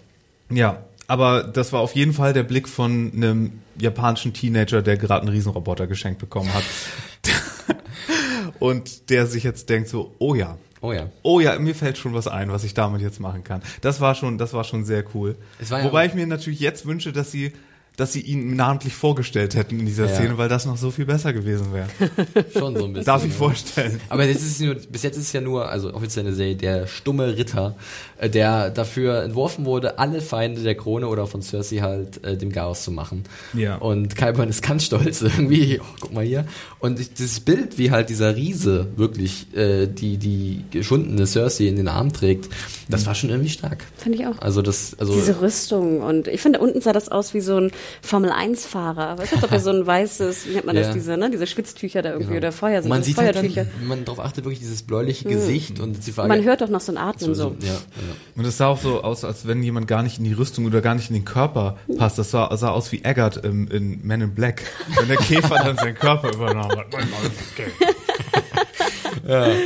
Aber sag mal, ich fand aber auch schön, das war auch so eine, ich habe Ich fand, das Erste, was ich gesehen habe, war schon so ein bisschen Schmerz und Verletzung in ja. dem Blick und dann die Rache, ich glaube, sie braucht schon ein bisschen, bisschen sich zu erholen ich davon. Auch. Ich glaube auch. Also, Aber ich glaube, sie könnte auch Kraft daraus ziehen, dass sie wieder zu Hause ist, vielleicht bei Tommen ist und jetzt mal gucken, was dann passiert. Obwohl, ganz ehrlich. Ich glaube nicht, dass sie eine Lehre zieht aus ihrem Tun, dass es jetzt irgendwie Good Cersei wird. Ich sehe ich sehe den High Sparrow schon in, wie, wie eine Orange, dass er wie eine Orange ausgepre wird. ausgepresst wird von, von Mr. Strong. Mr. Strong. Ja. Sir Strong. Sir Strong, entschuldige. Ja, also ich meine, wir dürfen nicht vergessen, ne? Hannah-Worte, ähm, Uncle Kevin ist äh, in Town. Ja, oh, den hätte ich am liebsten geohrfeigt, ganz ehrlich. Also stell mal vor deine, was ist das jetzt, deine Nichte? Nee, was ist das? Ich bin ganz Doch, schlecht ja. mit ne, deine Nichte kommt so da an, egal ob du sie mochtest oder nicht. Und er mochte sie ja nicht. Ich meine, Kevin und. und äh Der hat das ja wirklich dann auch gebilligt. Im Endeffekt, dass sie das durchmachen muss. Ne? Also da wünsche ich mir, dass sie ihn wirklich. Und ich vermute einfach, dass er auch das wollte, dass sie halt wirklich die Zähne oder die Klauen ge ja. gezogen mhm. werden und dass er jetzt in Ruhe endlich mal King's Landing leiten kann. Ja. Weil Cersei, man muss es ja einfach mal so sagen, also sie hat ja doch schon ganz schön viel, viel Stress gesorgt in King's Landing während ihrer Amtszeit. Die Frage ist nur wirklich jetzt, was passiert zuerst? Macht Cersei jetzt Wen den ersten Schritt? Nein, zuerst aus. Nein, macht Cersei jetzt ihren ersten Schritt oder kommt dann noch oder kommt äh, glaub, Jamie zuerst? Ich glaube, erst kommt zurück und dann ist sie im Doppel, Doppel-Berserk Rage-Modus? Da wird die Frage oder? sein, wird sie Doppel-Berserk Rage-Modus, wenn wir das so nennen, oder ist sie dann komplett gebrochen? Ja, das meine ich ja. Also ich finde, es, es also könnte fast, weil denk, denkt immer dran.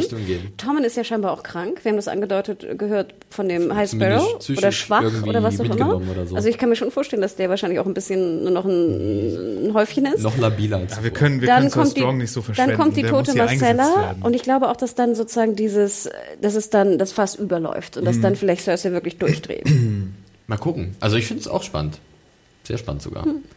Schauen wir mal. Wir sind auch ja mit unserer Latein am Ende. Wir wissen es nicht. Wir wissen es wirklich nicht. Freut mich Und irgendwie. ich finde es großartig. Ich, auch. Ich finde es großartig. Ich, äh, vielleicht ah. nächstes Jahr bin ich mal das erste Mal mit dabei, dass mir das Finale nicht verraten wird vorher. So. Vielleicht.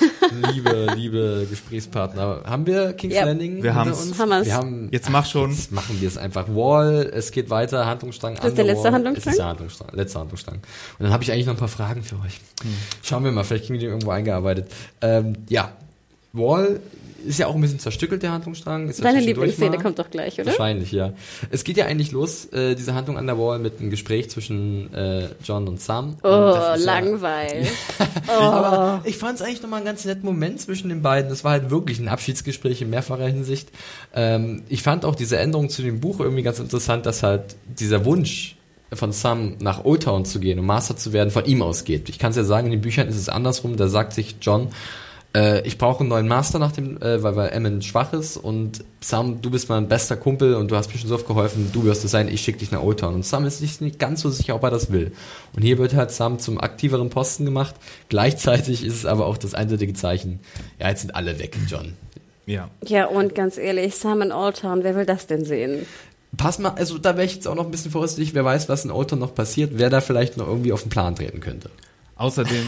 Hanna, hebt etwas unglaublich die linke Augenbraue. Ja. Ich fand auch diese Szene teilweise sehr witzig, weil es die ganze Zeit so war, oh nein, so Staffel 2 und 1 so, oh nein, er hat sein, sein Eid gebrochen. Oh mein Gott, er hat seinen Eid gebrochen. Oh ja. Und jetzt sitzt er hier als Lord Commander und, und Sam erzählt ihm so, ja, übrigens. Wir haben da so, und er anstatt so, oh, und was mit deinem Alt sagt, geht er einfach eher so, du alter Hund. Ja, cool gemacht. Ja.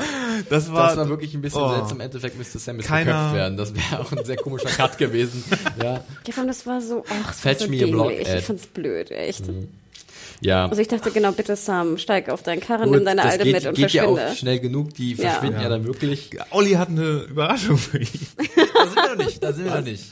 Wir sind erst noch bei, voran, Jetzt kommt erstmal Melisandre runtergeritten. Ganz ehrlich, oder? der Moment okay. zwischen Davos und John, den fand ich eigentlich auch ganz cool, weil mir Cunningham gut gefallen hat. Das habe ich auch im Live-Event gesagt. Ich auch sein Reaction-Shot, als er dann äh, von von Melisandre, mhm. also er kriegt's ja nicht gehört, er mhm. blickt ja nur ins Gesicht, und dann sieht er so, wir haben verloren. Stannis ist besiegt und Shireen ist tot. Das hat sich für ihn, glaube ich, ergeben in dem Moment. Fand ich irgendwie gut gespielt. Ja, was ich sehr liebte, war, wie Stannis dann äh, Davos, darf, äh, Davos ja. genau, dann äh, hier bei Melisandre sie so packt auf der Brust. Ist das was, aufgefallen? Was los, ne? was los, ja, ja. Das tust du eigentlich nicht. Also ich glaube nicht, dass ihr jetzt, auch wenn ihr mir was zu sagen habt, mir jetzt so halt, auf die Brust halt komplett. Genau, das fand ich sehr cool. Ja. Nee, das war stark. Also ja, und dann Melisandre, das fand ich halt mal ganz cool, dass man sie mal gesehen hat, komplett ratlos. Ja, planlos. Sie war halt so, äh, keine Ahnung, was passiert ist. und du hast recht, Mario, es war echt so, oh Gott, lass mich in Ruhe, ich habe keinen Plan. Den muss man hier anzünden, damit man einen Drink bekommt. Doppelten bitte. Ja. Gut, aber ihre Rolle, darüber können wir gleich nochmal drüber diskutieren. Jetzt, wo sie wieder an der Wall ist ähm, und nichts mehr zu tun hat mit Stannis, äh, kann man ja nochmal ein bisschen spekulieren. Aber kommen wir erstmal zur ähm, Admiral Akbar-Szene dieser Episode. It's a trap, John. Er ah, kriegt es leider nicht mit. Nee, das er liest gerade nur irgendwie, glaube ich, Nachrichten. Es könnte sogar sein von der Niederlage von Stannis ja, oder das so, habe ich auch Botschaften so. Ja, von nur so Roll, Roll, Roll, halt Roll, Roll. Aber man sieht ihn aber an, dass er irgendwie verdammt. Ja, er hat schon gehofft, dass Stannis Erfolg hat. Hm. Und dann kommt halt Olli äh, mit einer tollen Nachricht, hey, wir haben jemand gefunden, der Informationen hm. hat zu Onkel Benjen. Und, und eine ganze Box voller kleiner Kätzchen. Ich meine, und jemand hat einen Kuchen geliefert, der schon bezahlt ist. Ich meine, Benjen, das war ja bei unserem Live-Event das Ding, Lenker und Axel waren sich nicht mehr ganz sicher, wer das war. Ihr habt euch erinnern können, oder? ja, ja, wir, wir haben ja uns schon ein paar Mal gefragt. Wir ja. haben doch noch drüber gesprochen. Genau. Wo genau, eigentlich Onkel Benjen? Lebt er noch? Da hat ja auch der Paul uns auf Twitter geschrieben, was für eine Ironie, dass jetzt ja, ne? Uncle Benjamin äh, diese Rolle spielt. Ja, John ist Feuer und Flamme, yeah. Aber ich finde, jetzt können sie ihn eigentlich nicht wieder zurückholen. Irgendwie nicht, ne? Nee. Das haben sie ihm verspielt ja, für diesen Moment. Absolut. Ähm, ja, und, und John stürmt raus und ja, lass mich durch zu dem Typen und da ist dann dieses, ich hab's wie ein Holzkreuz ich irgendwie auch, gesehen, ja. ne? wo halt Traitor. dann Traitor draufsteht. Und John so, hm. Zumindest äh, ist der Moment bis zum ganz letzten, bis zur ganz letzten Szene auf gespart worden. So musste ich mich nicht die ganze Folge oder den ganzen Rest der Folge darüber ärgern, dass es dann doch passiert ist, ja. was ich gedacht habe, dass passiert oder was ja. mir von mehreren Seiten schon zugetragen wurde, was passiert. Was wird. passiert? Äh, Aber Dr. Cox. Genau, Dr. Cox macht den ersten, ne, den ersten Cut. Thorne, ja. Ich fühlte mich ja so ein bisschen wie so Mord im Orient Express, ne, wenn alle sozusagen die ja, mitfahren, dann so ein, ne? genau. Spoiler. Anna, verdammt. Sorry, wir haben jetzt Sean Connery war es und Ingrid Bergmann war es auch. Es ist ein Klassiker. Sehr schön, dass du den 70er Jahre Orient Express äh, hier nimmst natürlich. und nicht den mit äh, Peter Ustinov, weil ich den auch mit Albert Finney sehr viel besser ja, finde. Absolut. Aber wir schweifen ab. wir schwurft ab, genau. Äh, ja, Alistair Thorne macht den ersten Hieb, dann kommen weitere und immer wieder for the watch, for the watch. For the watch. Äh, und den letzten Hieb, der obliegt halt dann Olli. Oh Gott, echt. Ja, ich, ich sage nichts ja. mehr dazu. Wir haben Genau, die letzte Szene ist, er sagt zusammen, wir sehen ihn im Schnee liegen, Blut. Ich dachte noch, jetzt macht das Blut noch so ein Zeichen. Habt ihr ein bisschen so. auf die Augen geachtet, ob da noch eine Reaktion ist oder so ein letzter so, so, sowieso, als würde er nochmal Luft holen. ja, das so. Ding ist, also ich muss gestehen, auch in den Büchern, ich meine, das endet ja ungefähr genauso in den Büchern, mhm. ne? Also. Obwohl, das muss ich kurz ja. einschieben, ganz kurz mal, bevor du das sagst.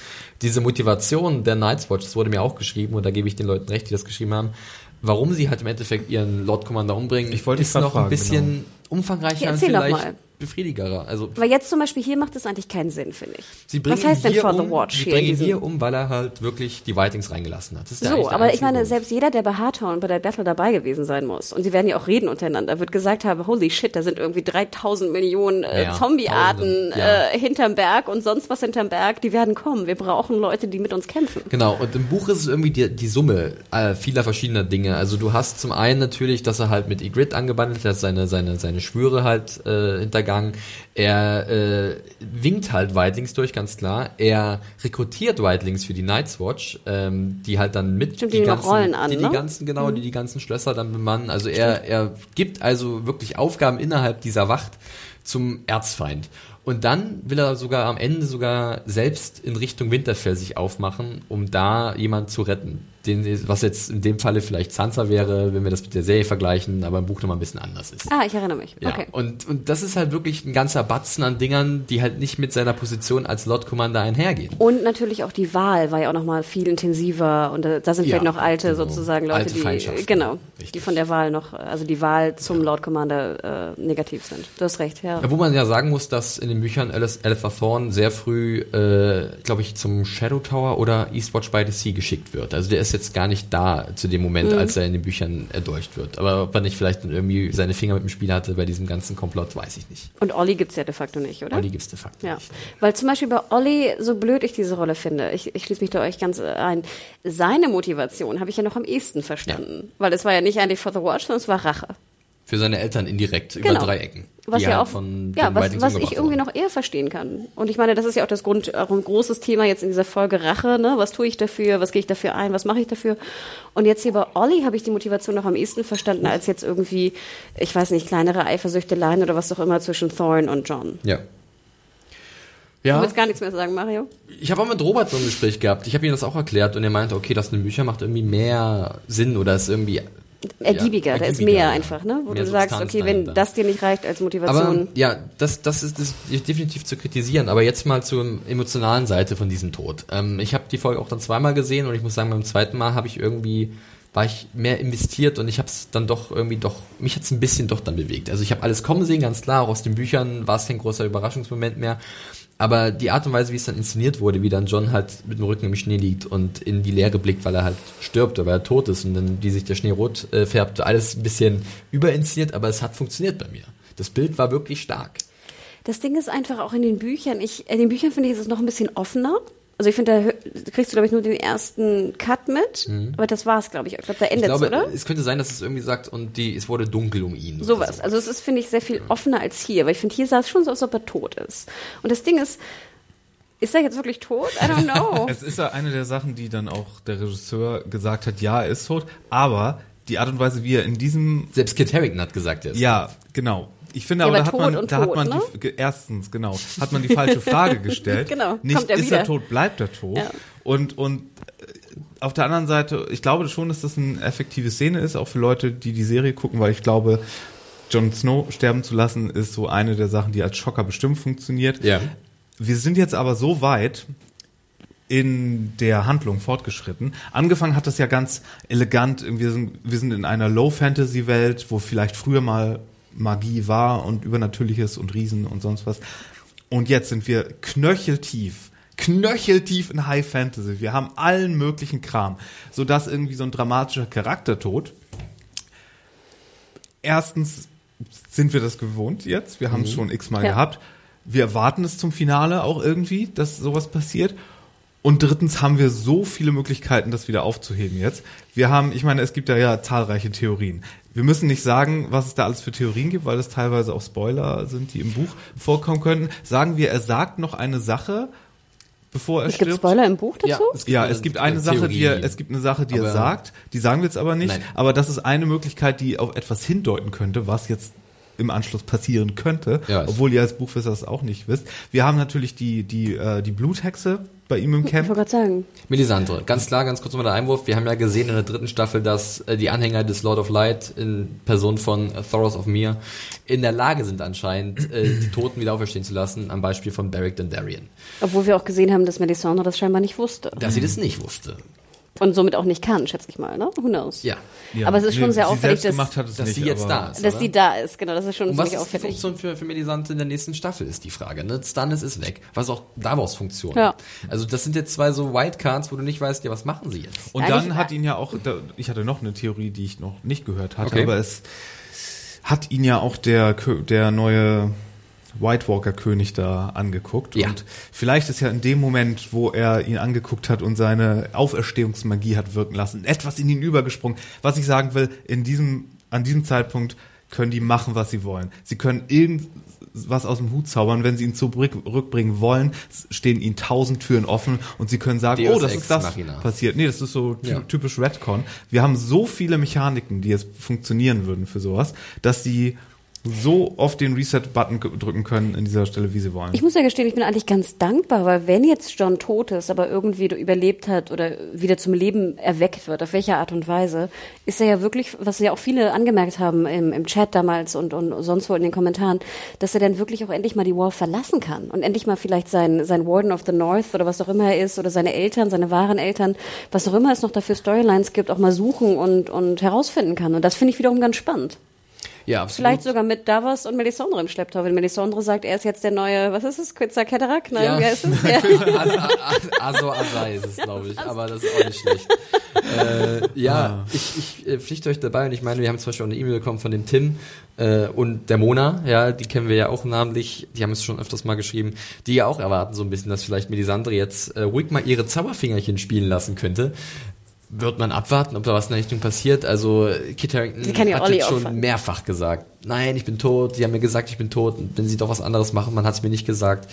Warten wir mal ab. Er hat anscheinend keinen Vertrag für die sechste Staffel. Das kann auch alles geflunkert sein. Ähm, Klar. Wir wissen es nicht. Aber ganz ehrlich, ich hätte gerne einen John, also egal wohin er hingewagt mhm. ist oder in wen, der halt nicht von Kit Harington gespielt wird. Fand ich auch nicht uninteressant. Wie wäre es denn mit einem wie würde man sowas denn nennen? Es gibt doch in, in so Fantasy-Sachen oft so Halblinge, so wie so Daywalker unter Vampiren, die so halb Vampir ah, sind ja. und all die Perks haben, die, die so ein Vampir hat, aber trotzdem noch ihren eigenen Willen. Wie wär's denn mit so einem White Runner, der White Stone Man, White Stone, der, der, der, der Eisspinnen reiten kann, aber nicht mhm. äh, zur Armee der Ich muss jetzt nochmal sagen, mit diesen ganzen White Walker-Thematik, ne, mir war ja schon so, also ich hatte das Gefühl, dass man jetzt John etabliert hatte als derjenige, der halt wirklich im Endeffekt was machen könnte als Anführer gegen diese Bedrohung. Ja. Und deswegen hatte ich überlegt, machen sie es vielleicht anders als in den Büchern und lassen ihn halt nicht sterben. Aber dann war mir klar, nee, dieser Moment, das ist so offensichtlich das Ganze. Das hat mich auch am meisten, glaube ich, gestört daran, dass es halt nicht sehr subtil war. Ich glaube, jeder hat es irgendwie kommen sehen, glaube ich, den ganzen Aufbau dahin, dass halt irgendwas Großes passiert mit John, mit Ollie und so. Und sie sind jetzt dennoch diesen Weg gegangen und ich weiß auch nicht, wie es an der Wall weitergehen soll, gerade mit dieser Bedrohung. Wer ist denn jetzt da, wenn wir davon ausgehen, dass John jetzt tot ist? Wer, die, die Wall ist uninteressant geworden. Ja, und deswegen finde ich es ja so schön, dass, dann, dass John oder wer auch immer oder was auch immer er dann nachher ist, dann die Wall auch verlassen kann potenziell. Ich meine, Endlich. Davos und Melisandre waren immer Nebencharaktere gewesen. Ist so. Davos darf von mir aus auch Hauptcharakter ja, werden. Es gibt, ich hätte eine Idee für Davos, die kann ich hier aber leider nicht erzählen, weil das wird, glaube ich, zu sehr gespoilert. Aber dass wir vielleicht, also Buchleser wissen vielleicht, ähm, was ich meine. Es geht um eine Familie im Norden, die wir noch nicht äh, kennengelernt haben, die eventuell noch verbündet ist mit den Starks. Mehr sage ich dazu nicht. Äh, vielleicht lässt man sich da was einfallen. Ähm, ja, aber klar, John ist weg, war eine der Hauptfiguren und die Wall ist jetzt unbemannt in gewisser Art und Weise weiß ich nicht, was da kommt. Also mich würde es nicht stimmen, wenn wir die Wall auch sozusagen zukünftig verlassen würden. Och, ich fand das schon ganz okay. Ich fand die Wall, ich meine, wer hat es denn mir geschrieben? Ich glaube, es war der Nikolai, der uns immer so fleißig schreibt, dass ihm die Wall, glaube ich, diese Staffel ganz gut gefallen hat. Oder? Ich möchte jetzt nichts Falsches behaupten, Nikolai. Da ist deine E-Mail. Äh, ja, für ihn der beste Handlungsstrang. Und ich, also hier, wir sahen neue Charakterkombinationen durch Stannis Aufwand an der Wall, wir kriegen eine fantastisch inszenierte Schlacht bei Hardhome. Ähm, ja, also es gibt da schon genug Gründe, die halt für die War gesprochen haben in dieser Staffel. Generell die Bedrohung ist natürlich jetzt auch spannender, ne? Also wenn die jetzt irgendwann mal, die müssen ja irgendwann mal ankommen, oder? Die werden ja nicht da hinten bei Hartau warten, Eigentlich oder? Nicht, ne? also das ist natürlich schon spannend und ja. sehr viel spannender als sonst gewesen. Aber wir werden es sehen, wir ja. wissen es nicht, ne? Wollen wir ein Schleifchen um den Handlungsstrang machen? Und jo. wollt ihr mir nochmal sagen, ich habe mich ja wirklich jetzt ausgeplappert, wie ihr das Finale gesehen habt und vielleicht auch die Staffel an sich. Ja. Mario, möchtest du anfangen? Ich muss sagen, es ist schon die schwächste Staffel. Ja. Äh, da also erstmal was zum Finale oder hast du da nichts Ach, mehr? Ach zum, ähm, zum Finale erstmal. Ja. Ähm, ja. Sie tragen so ein bisschen sehr dick auf, was diese ganze Cliffhangerei angeht, kann, ja, kann man ja. vielleicht sagen. Dann, was die Schockmomente angeht, funktioniert es einfach wirklich nicht mehr so besonders gut, weil man zu viel von solchen erwartet oder zu viele Charaktertode werden erwartet und das hat gar nicht mehr so den, den Effekt, den es vielleicht mal hatte. Und deswegen war vielleicht das, was sie in Staffel 2 gemacht haben, fast eleganter, weil sie da halt eine große Schlacht hatten, wie äh, Blackwater Bay. Mhm. Aber da jetzt halt nicht so die super krassen Sachen versucht haben. Ja. Und ja, aber und ich bin natürlich sehr enttäuscht, dass die Tyrells nicht mehr vorkamen, weil da hätte ich mir jetzt viel offen, äh, viel da hatte ich, gelassen, da ja. hatte ich mir jetzt einen, einen, Abschluss eher auch für die Story erstmal gewünscht, weil jetzt sitzen die da für mich ein Jahr lang im Gefängnis. Das ist schlimmer, als wenn sie die kurz umgebracht hätten. Jetzt ganz Sein Loras kommt wieder mit so einem Vollbart. Oh nein! Shave, shave, shave. Sehr gut, sehr, sehr gut. Mario-eske Wortspiele hier. Ja. Ja, so, ja. Aber jetzt insgesamt, bevor ich das auch Hannah frage, Lieblingshandlungsstrang, jetzt, wie jetzt zu Ende gebracht worden? Hast du, wie jetzt zum Beispiel der Nikolai, der gesagt hat, die Wall hat ihm mit am besten gefallen? Die Wall fand ich dieses Mal auch gar nicht schlecht, aber ich glaube, Arya war schon Bravos also. vom Mystery und von, von Jack und Hagar und so. Er gefiel mir natürlich nicht ganz so gut, als die Maren Trent dann so ungeschickt da reingeboxt haben, noch als Opfer ja, gut, in ja. die Handlung. Das war wirklich so mit dem Hammer da rein, aber insgesamt glaube ich, hat mir dieser ganze Mystery-Teil mit dem House of Black and White extrem gut gefallen. Ich fand Marine auch sehr stark wieder, diese mhm. Staffel. Unheimlich stark. dann natürlich das super Geschenk am Ende Tyrion und war was? Oder was äh, nee, nee, Tyrion Daenerys und Danny. So. Genau. Ah, ja, genau. Hanna, äh, selbe Frage, erste Frage, äh, die Episode an sich und dann vielleicht ein Lieblingshandlungsstrang? Also ich muss gestehen, ich fand auch, dass es natürlich Schwächen hatte, das äh, Finale. Da waren verschiedene Sachen drin, die mich furchtbar aufgeregt haben, wie zum Beispiel Briennes äh, Bad Signal, wie zum Beispiel hier Sam und John, fand ich auch extrem öde. Dann ähm, fand ich es auch ein bisschen clumsy, wie es immer so schön heißt, da mit, mit Sansa und, äh, und, und Reek oder Theon. Es wird bei mir aber komplett ähm, negiert durch drei sehr starke Szenen. Und das waren zum einen Bravos, wo ich wirklich dachte, holy fuck, wo bin ich hier gelandet? In was für einem Horrorschocker? Dann fand ich Danny, war von den Effekten her, vom Look, obwohl es so grün war, fand ich trotzdem, war es sehr, sehr, sehr, sehr bewegend. Und ich bin auch sehr gespannt, was da jetzt wirklich passiert. Auch im Buch hat mich das, fand ich das sehr spannend. Und natürlich mein Favorite Cersei. Also ja. ich muss gestehen, wir haben so lange darauf gewartet und ich fand, sie haben es wirklich zu 100 Prozent erfüllt. Bei mir. Und ich bin immer noch tief bewegt und das ist auch so ein bisschen, Andi, vielleicht um den Schnörkel auch zu kriegen zur, zur Staffel. Ja, sie hatte Schwächen. Und ich fand gerade das Pacing fand ich sehr anstrengend. Also diese sehr langsam begann und dann der Höhepunkt in der Acht, was jetzt nicht schlecht war, aber dann dieses wahnsinnig schnelle Ende und diese Effekthascherei, die du ja auch schon, Mario, erwähnt hast und ihr auch gestern, ne? immer diese, diese Freude am Schockmoment, der sich einfach abnutzt. Fand ich ein bisschen schade, das Potenzial da so zu vergeuden. Ähm, und so ein bisschen, ich fand, es war so eigentlich war, fand ich Game of Thrones für mich immer so wie so ein Zeitfeuilleton oder Fatzfeuilleton und auf einmal hast du dann so die Bildnackte von Seite 3 dazwischen. Ne? Also die es ja nicht mehr gibt, so, oder? Die es nicht mehr gibt und dann hast du, ich weiß nicht, irgendwie Riesenwaschbär greift Mensch an. Ich habe keine Ahnung. Was Wo? So. Wo kann ich diesen Riesenwaschbär finden, Hanna? Ihr wisst, was ich meine. Es ist so, das ist irgendwie so verwirrend geworden für mich, dass es manchmal irgendwie so unfassbar grandiose Dialoge gibt, die so tiefgehend sind, wo ich irgendwie noch tagelang drüber nachdenke und dann kommt irgendwie so ein Banalo-Element, was irgendwie wie auch Dorn insgesamt als Bad Konstrukt. Pussy? Bad Pussy zum Beispiel. Denn, Vielleicht war es eine kleine From Dust to Dawn-Referenz, wer weiß. Ja, und das, hat mir, das fand ich ein bisschen schade. Aber im Endeffekt muss ich einfach sagen, und deswegen kann ich auch die ganze Kritik, die jetzt eigentlich angehört angehäuft wird, nicht so wirklich verstehen. Auch so Leute, die sagen, ich schaue jetzt nie wieder Game of Thrones und so. Im Endeffekt ist Game of Thrones, finde ich, immer noch eine fantastisch gute Serie, auf die ich mich wahnsinnig freue, jetzt in Staffel 6 gerade, weil ich auch glaube, dass George es nicht schaffen wird, vorher das Buch rauszubringen. Schätze ich mal. Was ich wiederum eigentlich ganz gut fände, weil wir dann wirklich alle planlos hier wieder sitzen werden in einem Jahr. Und ich muss auch gestehen, welche Serie, das sage ich ja immer wieder, welche Serie schafft es, dass ich wirklich fluchend und kreischend irgendwie auf meiner Couch sitze? Mhm. Und das schaffen nicht viele. Und mhm. davon ist Game of Thrones jetzt in der fünften, hat es auch sehr viel besser geschafft als zum Beispiel in der, der zweite, die ich mhm. immer noch ziemlich äh, fad fand. Ähm, ich fand, die vierte hatte auch ein paar Schwächen. Eigentlich jede Staffel hat immer ein paar Schwächen, nur die mir nicht so gut gefallen. Wie gesagt, ich hätte es halt ohne Dorn gemacht. Das wäre für mich, äh, sehr viel Schwächen wären dann schon weg gewesen. Ja. Aber ähm, im Endeffekt, also dieses Finale, wie gesagt, Bravos, Bravos, Danny und Cersei fand ich war weltbewegend. Okay. Jana, du hast ja gerade so ein bisschen schon was zu den Staffeln gesagt, im Vergleich eventuell. Da haben wir auch nochmal eine E-Mail bekommen von dem Martin. Äh, danke dafür. Oder Elch, wie er sich auch nennt. Und zwar hat er auch ein Fazit gezogen, dass für ihn die fünfte Staffel nach der zweiten auch die schwächste war. Ähm, er fand halt auch Folge 8 war ein krasser Höhepunkt, aber gerade so zu Beginn hing der Spannungsbogen ziemlich deutlich durch. Ja. Bei mir war es ähnlich. Also ich habe auch am Anfang gedacht, ja, irgendwie müssen wir langsam mal in die Puschen kommen. Dann fand ich, glaube ich, die fünfte und sechste Episode eigentlich mhm. ziemlich gut.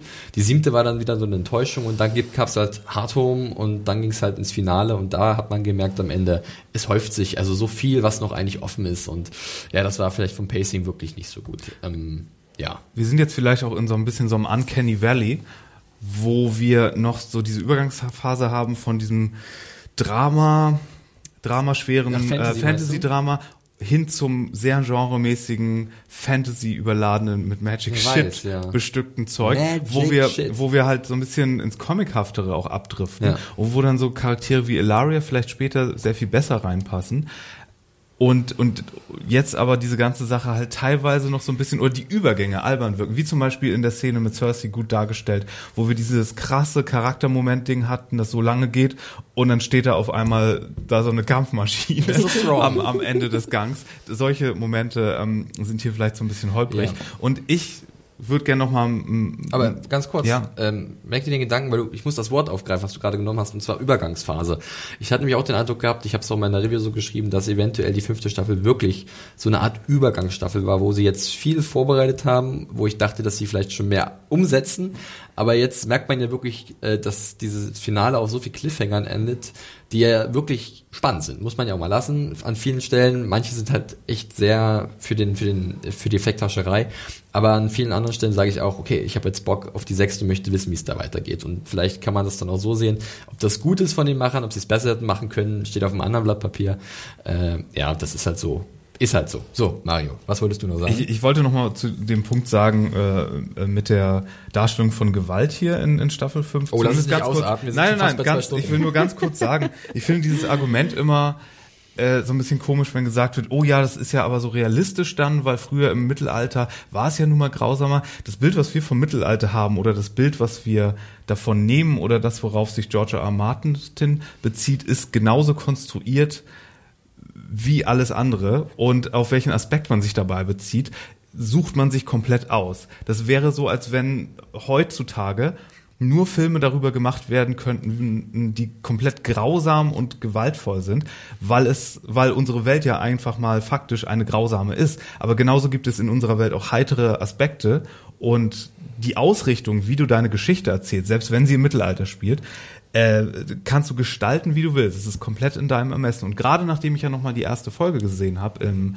äh, so nachdem die Dreiviertel zu Ende war, diese Staffel, habe ich mich daran erinnert, ja, wie viel mehr Spaß da irgendwie noch mit drin war, wie viel mehr Glee und so ein bisschen weg könnte das von diesem super Hardboiled, das irgendwie alles nur so mies und ja mit Jon Snow endet auch also wird ein Good ja. Guy nochmal umgebracht am Ende Wir ja genau so, so, so ein gesagt. so ein einfacher Held ja. nochmal und jetzt sind es schon nur Bastarde und alles muss deprimierend sein ja. und diese Realismuskarte irgendwie die ist einfach mal sowas von ich meine wer erinnert sich nicht ans Ende der vierten Staffel als man Arya auf diesem Boot gesehen hat das halt Richtung Bravos und das da kam die Musik und das war so schön tragend und man denkt so huh, Aufbruchstimmung und jetzt bist du da. Ja, das meine ich halt. Man Alles irgendwie deswegen, in der Schwebe, ich, vielleicht ein bisschen frustrierend. Jon Snow ist tot. Hm. Ich, ich kann halt nämlich so wirklich zwei, nicht drei, mehr hören. Ich hätte halt nur so zwei, drei Szenen gebraucht, die ein bisschen positiv sind, wie zum Beispiel Rick und Sansa. Ich finde, das wäre die einfachste Methode gewesen, die ein bisschen Hoffnung, uplifting. Dass du genau. siehst, dass sie halt genau. fliehen. Hm. Naja. Wie viele so. Sterne hast du eigentlich gegeben in der Review? Vier. Okay. Vier Sterne habe ich gegeben, genau. Ja, ist ja für dich ziemlich niedrig. Ja. naja, geht so. Geht, ja, doch, ja. Schnitt, Durchschnitt würde ich fast sagen. Ja. Ähm, ja. So, das war unsere nochmal sehr ausführliche Besprechung zum Staffelfinale von Game of Thrones und zur fünften Staffel generell.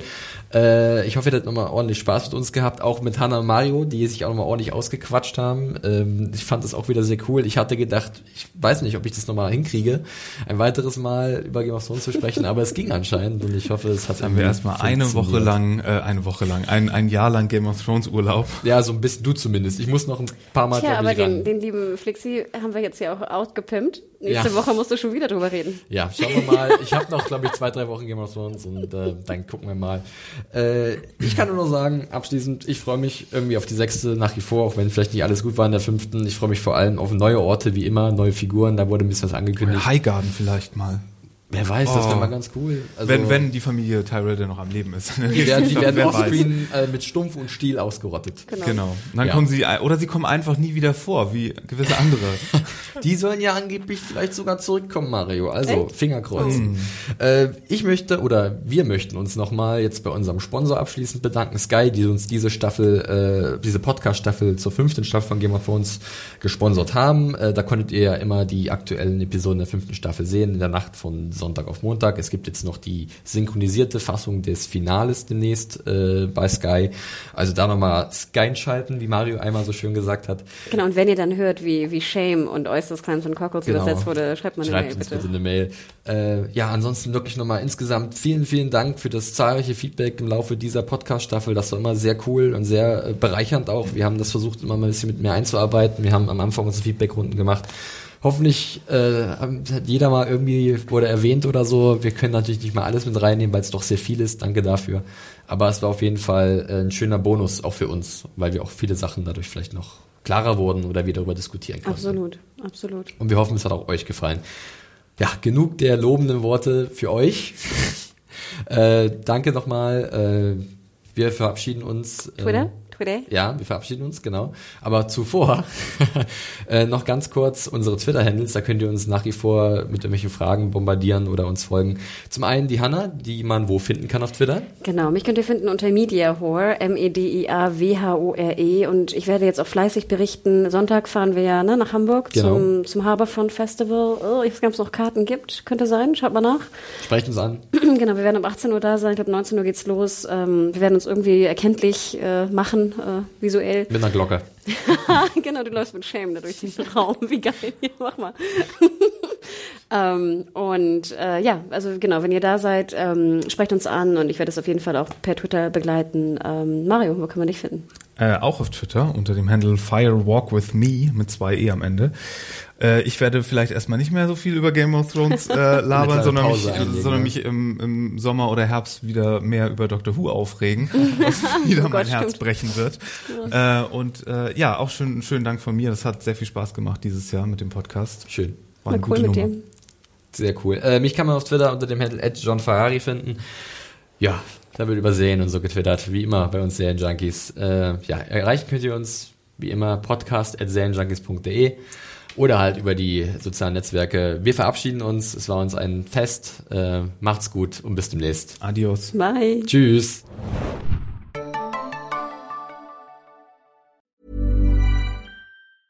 Mom deserves the best, and there's no better place to shop for Mother's Day than Whole Foods Market. They're your destination for unbeatable savings, from premium gifts to show-stopping flowers and irresistible desserts. Start by saving 33% with Prime on all body care and candles. Then get a 15-stem bunch of tulips for just $9.99 each with Prime. Round out Mom's menu with festive rosé, irresistible berry chantilly cake, and more special treats. Come celebrate Mother's Day at Whole Foods Market.